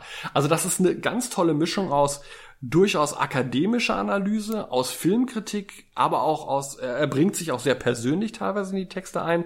Das ist ganz spannend zu lesen, wenn man sich eben nicht nur für die Standard-Horrorfilme interessiert. Wenn man sagt, ich möchte Texte lesen, nicht nur über die Saw-Filme, äh, nicht nur über diese, diese Blumhouse-Sachen, nicht nur über wieder George Romero, wieder, also wenn man sagt, ich möchte ein bisschen mal so einen Einblick in diese Standards kriegen, äh, jenseits der Standards bekommen, ist das unheimlich lesenswert. Das macht es eigentlich auch so schade, weil man liest die unheimlich schnell durch, gerade weil sie so gut geschrieben mhm. sind. Ähm, äh, er schreibt auch witzig, ne? Ja, und das ist das ist ähnlich. Ich wollte gerade sagen, weil seine Audiokommentare haben nämlich auch so diesen gewissen. Ja, aber so. es hat auch durchaus was Akademisches. Also man muss schon mhm. eine Bereitschaft mitbringen, auch mal einen Satz zwei, drei Mal zu lesen, bis man sagt, okay, was genau sagt er jetzt damit? Und äh, es ist ähnlich wie bei Chris Kessler. Das ist halt so unterhaltsam, dass man sagt, da bleibt man dann auf einmal dran und hat es dann doch nach drei Stunden komplett durch und dann sagt man, schade, mhm. jetzt ist es schon vorbei. Also es ist schon sehr spannend. Man könnte kritisieren, dass es schon an diversen Stellen äh, nicht immer, aber manchmal er so ein bisschen die, die aus den Augen verliert, was man als Leser mitbringt schon. Das heißt, ich habe mir an manchen Stellen gewünscht, Mensch, hättest du jetzt noch ein bisschen mehr über den Inhalt schreiben können, weil du analysierst jetzt einen Film und ich habe noch gar nicht genau verstanden, worum geht's da eigentlich? Also wo er mhm. quasi voraussetzt, du müsstest den schon mal gesehen haben. Ähm, das macht er manchmal, aber nicht immer. Und äh, auch diese Analyse, teilweise finde ich persönlich, aber das ist natürlich immer eine persönliche Frage, teilweise ein bisschen zu akademisch. Also ich habe, das war gerade mhm. zum Beispiel bei dem Text zu Todesking von Buttgereit, äh, den, den, den er zu einem Film über den Film äh, erklärt und ich sehe das und denk, ich lese das und denk, der hat einen anderen Film gesehen als ich. Ähm, weil ich fand, ich fand Todesking unsäglich. Ich bin ja generell kein Freund ja. von Buttgereit. Aber es wird dann, es wird dann einfach so mit, wie ich finde, so viel so mit akademischen Phrasen gearbeitet, die das Ganze unheimlich aufpumpen und wichtig klingen lassen. Mir fehlt aber der Kern, warum es das sein soll. Es ist, weil die Aussage, dies ist ein wichtiger Film, kann ich mal treffen. Aber da muss ich auch sagen, warum ist es ein wichtiger Film? Mhm. Und das habe ich bei einigen der Texte nicht verstanden. Also im Großen und Ganzen toll lesenswert. Ich kann das jedem ans Herz legen. Es ist auch gut, solche Verlage zu unterstützen, die in nicht so großen Auflagen so wirklich, wirklich interessante Bücher rausbringen. Das ist in meinen Augen zehnmal mehr wert als irgendwelche Prachtbände über die Filme von Chuck Norris. Absolut. Ähm, in welcher Preislage liegen die Bücher? Ja, von der Preisklasse her, es sind Taschenbücher, klar, aber bei den Auflagen, die da heutzutage möglich sind, ist das natürlich kein reiner Taschenbuchpreis mehr. Also man zahlt 17,80 pro Buch. Ich persönlich finde das Fair. absolut angemessen, ja. Ähm, das ist, äh, das ist das Geld definitiv wert und es ist auch wirklich was, wo man sagt, man lernt was dazu. Es ist tatsächlich eine, eine Sache von, ich habe das Problem unheimlich oft heute bei Büchern, auch bei Filmbüchern, dass die im Prinzip nur nochmal wiederholen, was man eh alles schon weiß. Also gerade, wie ich eben sagte, wenn du ein Hardcover-Buch liest über die Filme von äh, Chuck Norris oder so, da ist nicht mehr viel Neues drin. Das sind schöne bunte Bilder, das wird nochmal zusammengefasst. Aber Stiegelegger gibt dir wirklich die Möglichkeit, über das, was du dachtest zu wissen, nochmal neu nachzudenken. Da, da, da kann ich direkt als Vergleich anbringen. Es ist gerade ein Buch erschienen über Nosferatu. Ein Buch von einem gewissen Dr. Rolf Giesen. Mhm. Und dieses Buch hat auch 240 Seiten, ist auch ein Taschenbuch und kostet 50 Euro. Und da sage ich mir, hm, Muss das sein? Zumal hinzukommt, ich bin jetzt, ich bin jetzt wirklich kein Fan von Rolf Giesen. Da können wir bei Zeit noch mal drüber sprechen. Ich habe auch mal mit dem eine Podiumsdiskussion gehabt in Braunschweig äh, und äh, wo ich ihm dann den legendären Satz von Werner Höfer den Kopf geschmissen habe, als er eine völlig hanebüchene Aussage traf ich, ich, ich schrie ihn regelrecht an, sagte, das ist doch grotesk, was Sie hier erzählen.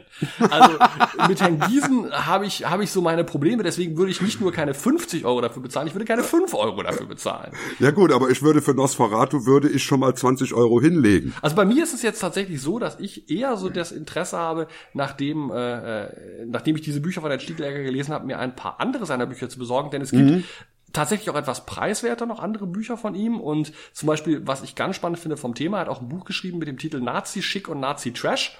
Fasch hey. Faschistische Ästhetik in der populären Kultur. Und zum Beispiel auch sehr schön Sadiko Nazista, Geschichte, Film und Mythos. Da geht's um diese ganzen ähm, ja, ich sag mal, Nazi-Sadismus-Filme mhm. aus in den 70ern, ähm, äh, Fräulein SS und wie die alle hießen. Äh, also da sind schon ein paar ah. spannende Sachen dabei. Insofern. Auch ein, auch ein schönes Thema für uns mal, ne? Definitiv, da werden wir auch noch drauf zurückkommen. Aber auf jeden Fall, ja. generell diese Stiegelegger Bücher, ähm, kauft sie euch aus Überzeugung, kauft sie euch, um solche Autoren zu unterstützen, kauft sie euch, weil es einfach gut geschriebene Bücher sind und kauft sie euch, weil sie einfach eure Gehirnzellen mal anregen. Und das passiert heutzutage ja nicht mehr so oft. Es sei denn, sie hören unseren Podcast. Ja. Ne, so. Äh, kommen wir jetzt mal zu was anderem, wo man auch Geld ausgeben kann. Mhm. Es geht mal um Computerspiele. Haben wir ja seltener das Thema. Ne? Richtig. Ne? Also da ist eine kleine Independent-Firma aus Italien, die hat ein Horror-Game in der Produktion in schwarz-weißen Point-and-Click-Adventure mit einer ganz interessanten, gruseligen Optik. Es sieht wirklich gut aus. Und das wird beworben mit Dario Argento präsentiert. Ja, er ist da, er ist da ja wohl äh, Artist, Artistic Director oder, oder, oder Artistic Consultant oder ich weiß es nicht. Ja, also wenn man sich die Kickstarter-Kampagne, die wir ja auch verlinkt haben, genau anguckt, also das Video zu dem Game sieht wirklich interessant aus. Mhm. Ich habe wirklich da gesessen und gesagt, hm, das ist optisch mal ein ganz anderes Prinzip und von der Atmosphäre her macht das auch einen tollen Eindruck. Ja, aber wenn ich jetzt da gleich mal reintreten darf, äh, ich persönlich halte die Idee für totalen Kappes, weil erstmal äh, Argento ist ein Regisseur. Was zur Hölle soll, macht er als Visual Consultant bei einem Videospiel? Das ist Nummer eins. Also die Frage ist, wie viel Argento bekomme ich? Und das ist nicht nur eine Gar Frage, nix. nicht nur eine Frage von Argentos Mitarbeit, sondern das Spiel ist ein Film Noir Spiel. Das sagen sie selber. Mhm. Dario mhm. Argento ist vieles, aber nicht Film Noir. Dario Argento war nie schwarz-weiß im Sinne von seine Kraft war immer die Farben. Ob das in der, mhm. in der mhm. Mütter-Trilogie war oder wie auch immer. Äh, da, Argento ist ein Giallo-Regisseur, kein Film Noir-Regisseur. Also wenn es wenigstens ein Giallo-Spiel wäre, würde ich noch sagen, da passt die Verbindung zu Dario Argento. Vor allen Dingen, wenn da, wenn, wenn irgendwie aus diesem Kickstarter-Projekt hervorgehen würde, wie ist Argento da drauf gekommen? Was sagt Argento darüber? Wie konkret ist der eingebunden? Was macht der tatsächlich? Sitzt, hat der nur mal abends bei einem Bier zu den Jungs gesagt, ey, wäre doch mal cool, wenn ihr ein Film Noir-Spiel macht und die sagten, geil, jetzt können wir draufschreiben, Dario Argento hat uns beraten. Ne? Oder sitzt der da bei denen im Studio und hilft denen? Man weiß es ja nicht. Das, sieht, das sieht also wirklich so aus, als wenn die den auf irgendeiner Convention angesprochen hätten, haben dem ein paar Bilder gezeigt und gesagt, guck mal, das machen wir gerade. Und Argento hat gesagt, oh, das sieht gut aus. Ja. Also, und dafür kriegst du einen Producer Credit. Also äh, ich bin da, ich bin von dem Spiel als solches bin ich relativ überzeugt. Das würde mich interessieren. Aber ich gebe da kein Geld aus, gerade weil da jetzt der Name Argento so drauf Ja, und es kommt natürlich auch noch dazu, dass Argento ja nicht das erste Mal mit der Kickstarter-Kampagne mm. in mhm. Verbindung gebracht wird. Und äh, da musste man ja eben schon sagen, das war ja auch schon phänomenales Debakel gewesen. Also wir reden hier natürlich von Sandman. Äh, ich mm. rekapituliere das mal kurz. Ähm, es 2013, 2014 tauchte das erste Mal das Projekt auf. Sandman produziert ähm, äh, von einer Firma mit deutschen Wurzeln, äh, geschrieben von einem Amerikaner, äh, basierend auf der Story von E.T.A. Hoffmann, der Sandmann, mit Dario Argento als Regisseur und mit Iggy Pop in der Hauptrolle, wurde damals äh, nach außen äh, äh, in die Welt getönt, dass das so wäre. Und ähm, das kam dann erstmal nicht zustande und dann tauchte es kurz darauf als Kickstarter-Projekt auf unter den gleichen Bedingungen, also Argento, Iggy Pop und so weiter und so fort. Well, good evening, ladies and gentlemen. My name is Iggy Pop. Perhaps you're familiar with some of my work. I have been very, very lucky to have worked with some cool people making great films. But to make a Christmas movie with the maestro, with Dario Argento. That would be a dream come true. Und diese Kickstarter-Kampagne hat auch nicht so ganz so gut funktioniert. Und das ist jetzt also mittlerweile über fünf Jahre her und die Macher behaupten immer noch, sie würden den Film machen. die Leute, die auf Kickstarter dafür Geld gegeben haben, haben äh, unterm Strich so ziemlich gar nichts bekommen. Selbst die versprochenen von Argento unterschriebenen Filmposter sind wohl mhm. in vielen Fällen überhaupt nicht angekommen. Die Macher posten immer noch auf Facebook, sie würden den Film machen, gehen aber nicht auf Fragen ein, wo zur Hölle das alles irgendwie noch, noch stattfinden soll. Und äh, besonders, äh, ich sag mal, besonders auffällig ist, dass jetzt auch mittlerweile nicht mehr draufsteht Dario Argento als Regisseur. Jetzt heißt nur noch Dario Argento Presents, was immer mhm. das heißen mag. Und im Endeffekt sieht das also wieder mal so aus, als da haben äh, ich, ich, ich meine, ich komme ja auch aus der Filmproduktionsbranche. Ich habe ein paar Drehbücher gemacht, ich habe ein paar Sachen produziert. Ähm, ich weiß, wie die, ich weiß, wie der Hase da läuft. Und Tatsache ist, natürlich kriegst du jemanden wie Dario Argento für dein, dein Projekt an Bord, wenn du dem sagst, Dario, ich besorge dir fünf Millionen für einen Film. Dann sagt er, super, mache ich. Mhm. Weil mhm. der mhm. kriegt nicht so leicht Budgets zusammen. Und wenn, wenn jemand kommt und sagt, ich, wir, wir geben dir Geld, wir, du kannst den Film machen, macht er natürlich mit. Ich hätte mit fünf Millionen, könnte ich auch heute John Landis kriegen, ich könnte John Carpenter kriegen, weil die mhm. alle Geld brauchen. Und das heißt, mhm. es ist relativ einfach, sich so jemanden ranzuholen, der dann einen sogenannten Letter of Intent unterschreibt, also sagt, wenn diese Produktionsfirma die und diese Summen zusammenkriegt, mache ich mit denen den und den Film. Und dann mhm. gehst du los das Geld holen. Und da hast du natürlich aber jetzt ein Hen- und Ei-Problem. Ist, zieht Dario Argento genug, um das Geld zu kriegen? Oder kriegst du genug Geld, um damit Dario Argento zu bezahlen?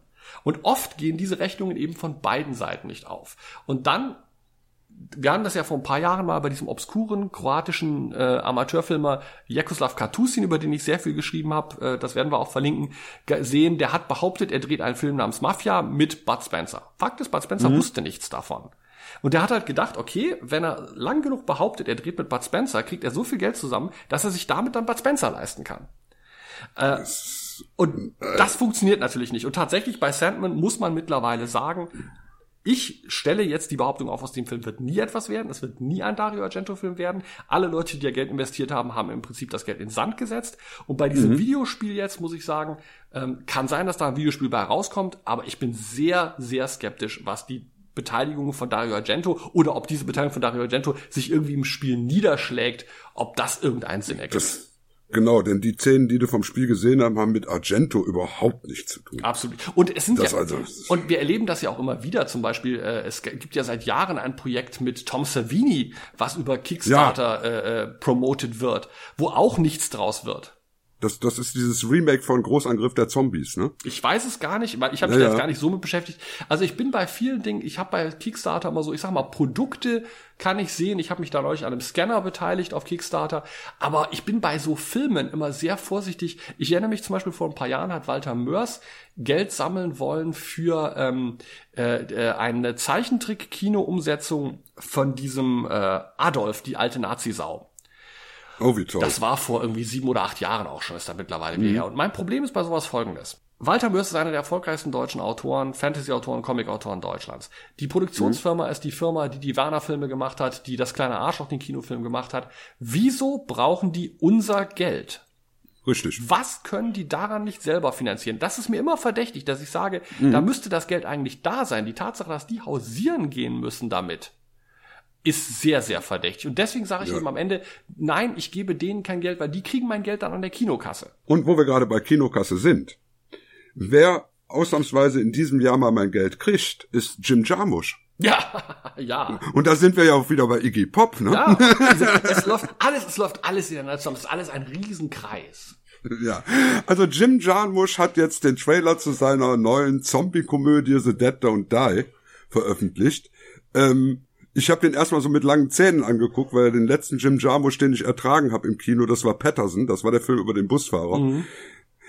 Der war strunzlangweilig, weil das Leben eines Busfahrers für mich einfach nicht interessant genug ist, um das 90 Minuten zu verfolgen. Aber mit dem Hauptdarsteller, mit seinem Busfahrer, also mit Adam Driver, dem Superstar aus Star Wars, wie er, wie er ja äh, in der Werbung immer bezeichnet wird, ähm, hat er jetzt tatsächlich einen Film gedreht, eine Zombie-Komödie und Verdammt nochmal, hast du schon mal so eine Besetzung gelesen? Nee, also sag mal so, Bill Murray, ist es ja nicht Bill Murrays erste Zombie-Komödie, er war ja schon Nein. in Zombieland drin gewesen und, ähm, Ja. und es ist eine tolle Besetzung, keine Frage. Ich bin allerdings ein bisschen kritischer als du. Ja, der Trailer sah sehr launig aus, aber ich habe jahrelang selber Trailer geschnitten. Ich weiß, wie clever man das machen kann. Mm, ich mm. traue dem Braten noch nicht ganz, weil es ist und bleibt ein Jim Jarmusch-Film. Ja. Also zum Beispiel, dass der Film in der zweiten Hälfte dann Tempo aufnimmt, da habe ich noch so meine Skepsis.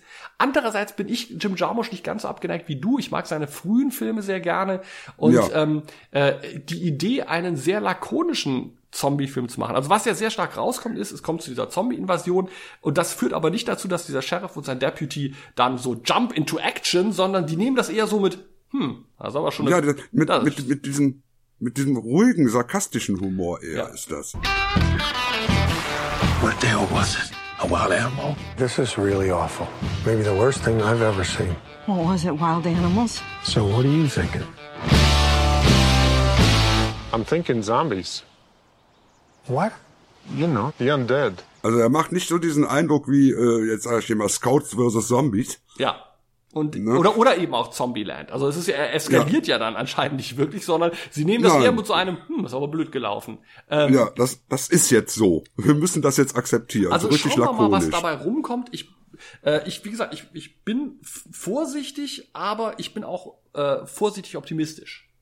Ja, vor allen Dingen die Besetzung, wie gesagt, ne? Ich meine, du hast Tilda Swinton, Steve Buscemi, äh, äh, Selena Gomez, die ja auch sich mittlerweile zu einer Schauspielerin entwickelt hat. Ja, Moment, aber da Ähm, muss man Tom auch, Waits Ja, aber, und- aber ehrlich, bei aller Liebe, äh, Jim Jarmusch ist da genau wie, wie Woody Allen. Das sind Regisseure, die kriegen jeden, den sie haben wollen. Ja, also jeder richtig. möchte mit Jim Jarmusch drehen und das ist, ich, ich also da gebe ich nichts auf die Besetzung, weil ich sag mal, wenn das ein Film wäre von Uwe Boll mit der Besetzung, würde ich sagen, Mensch, schau mal auf die Besetzung.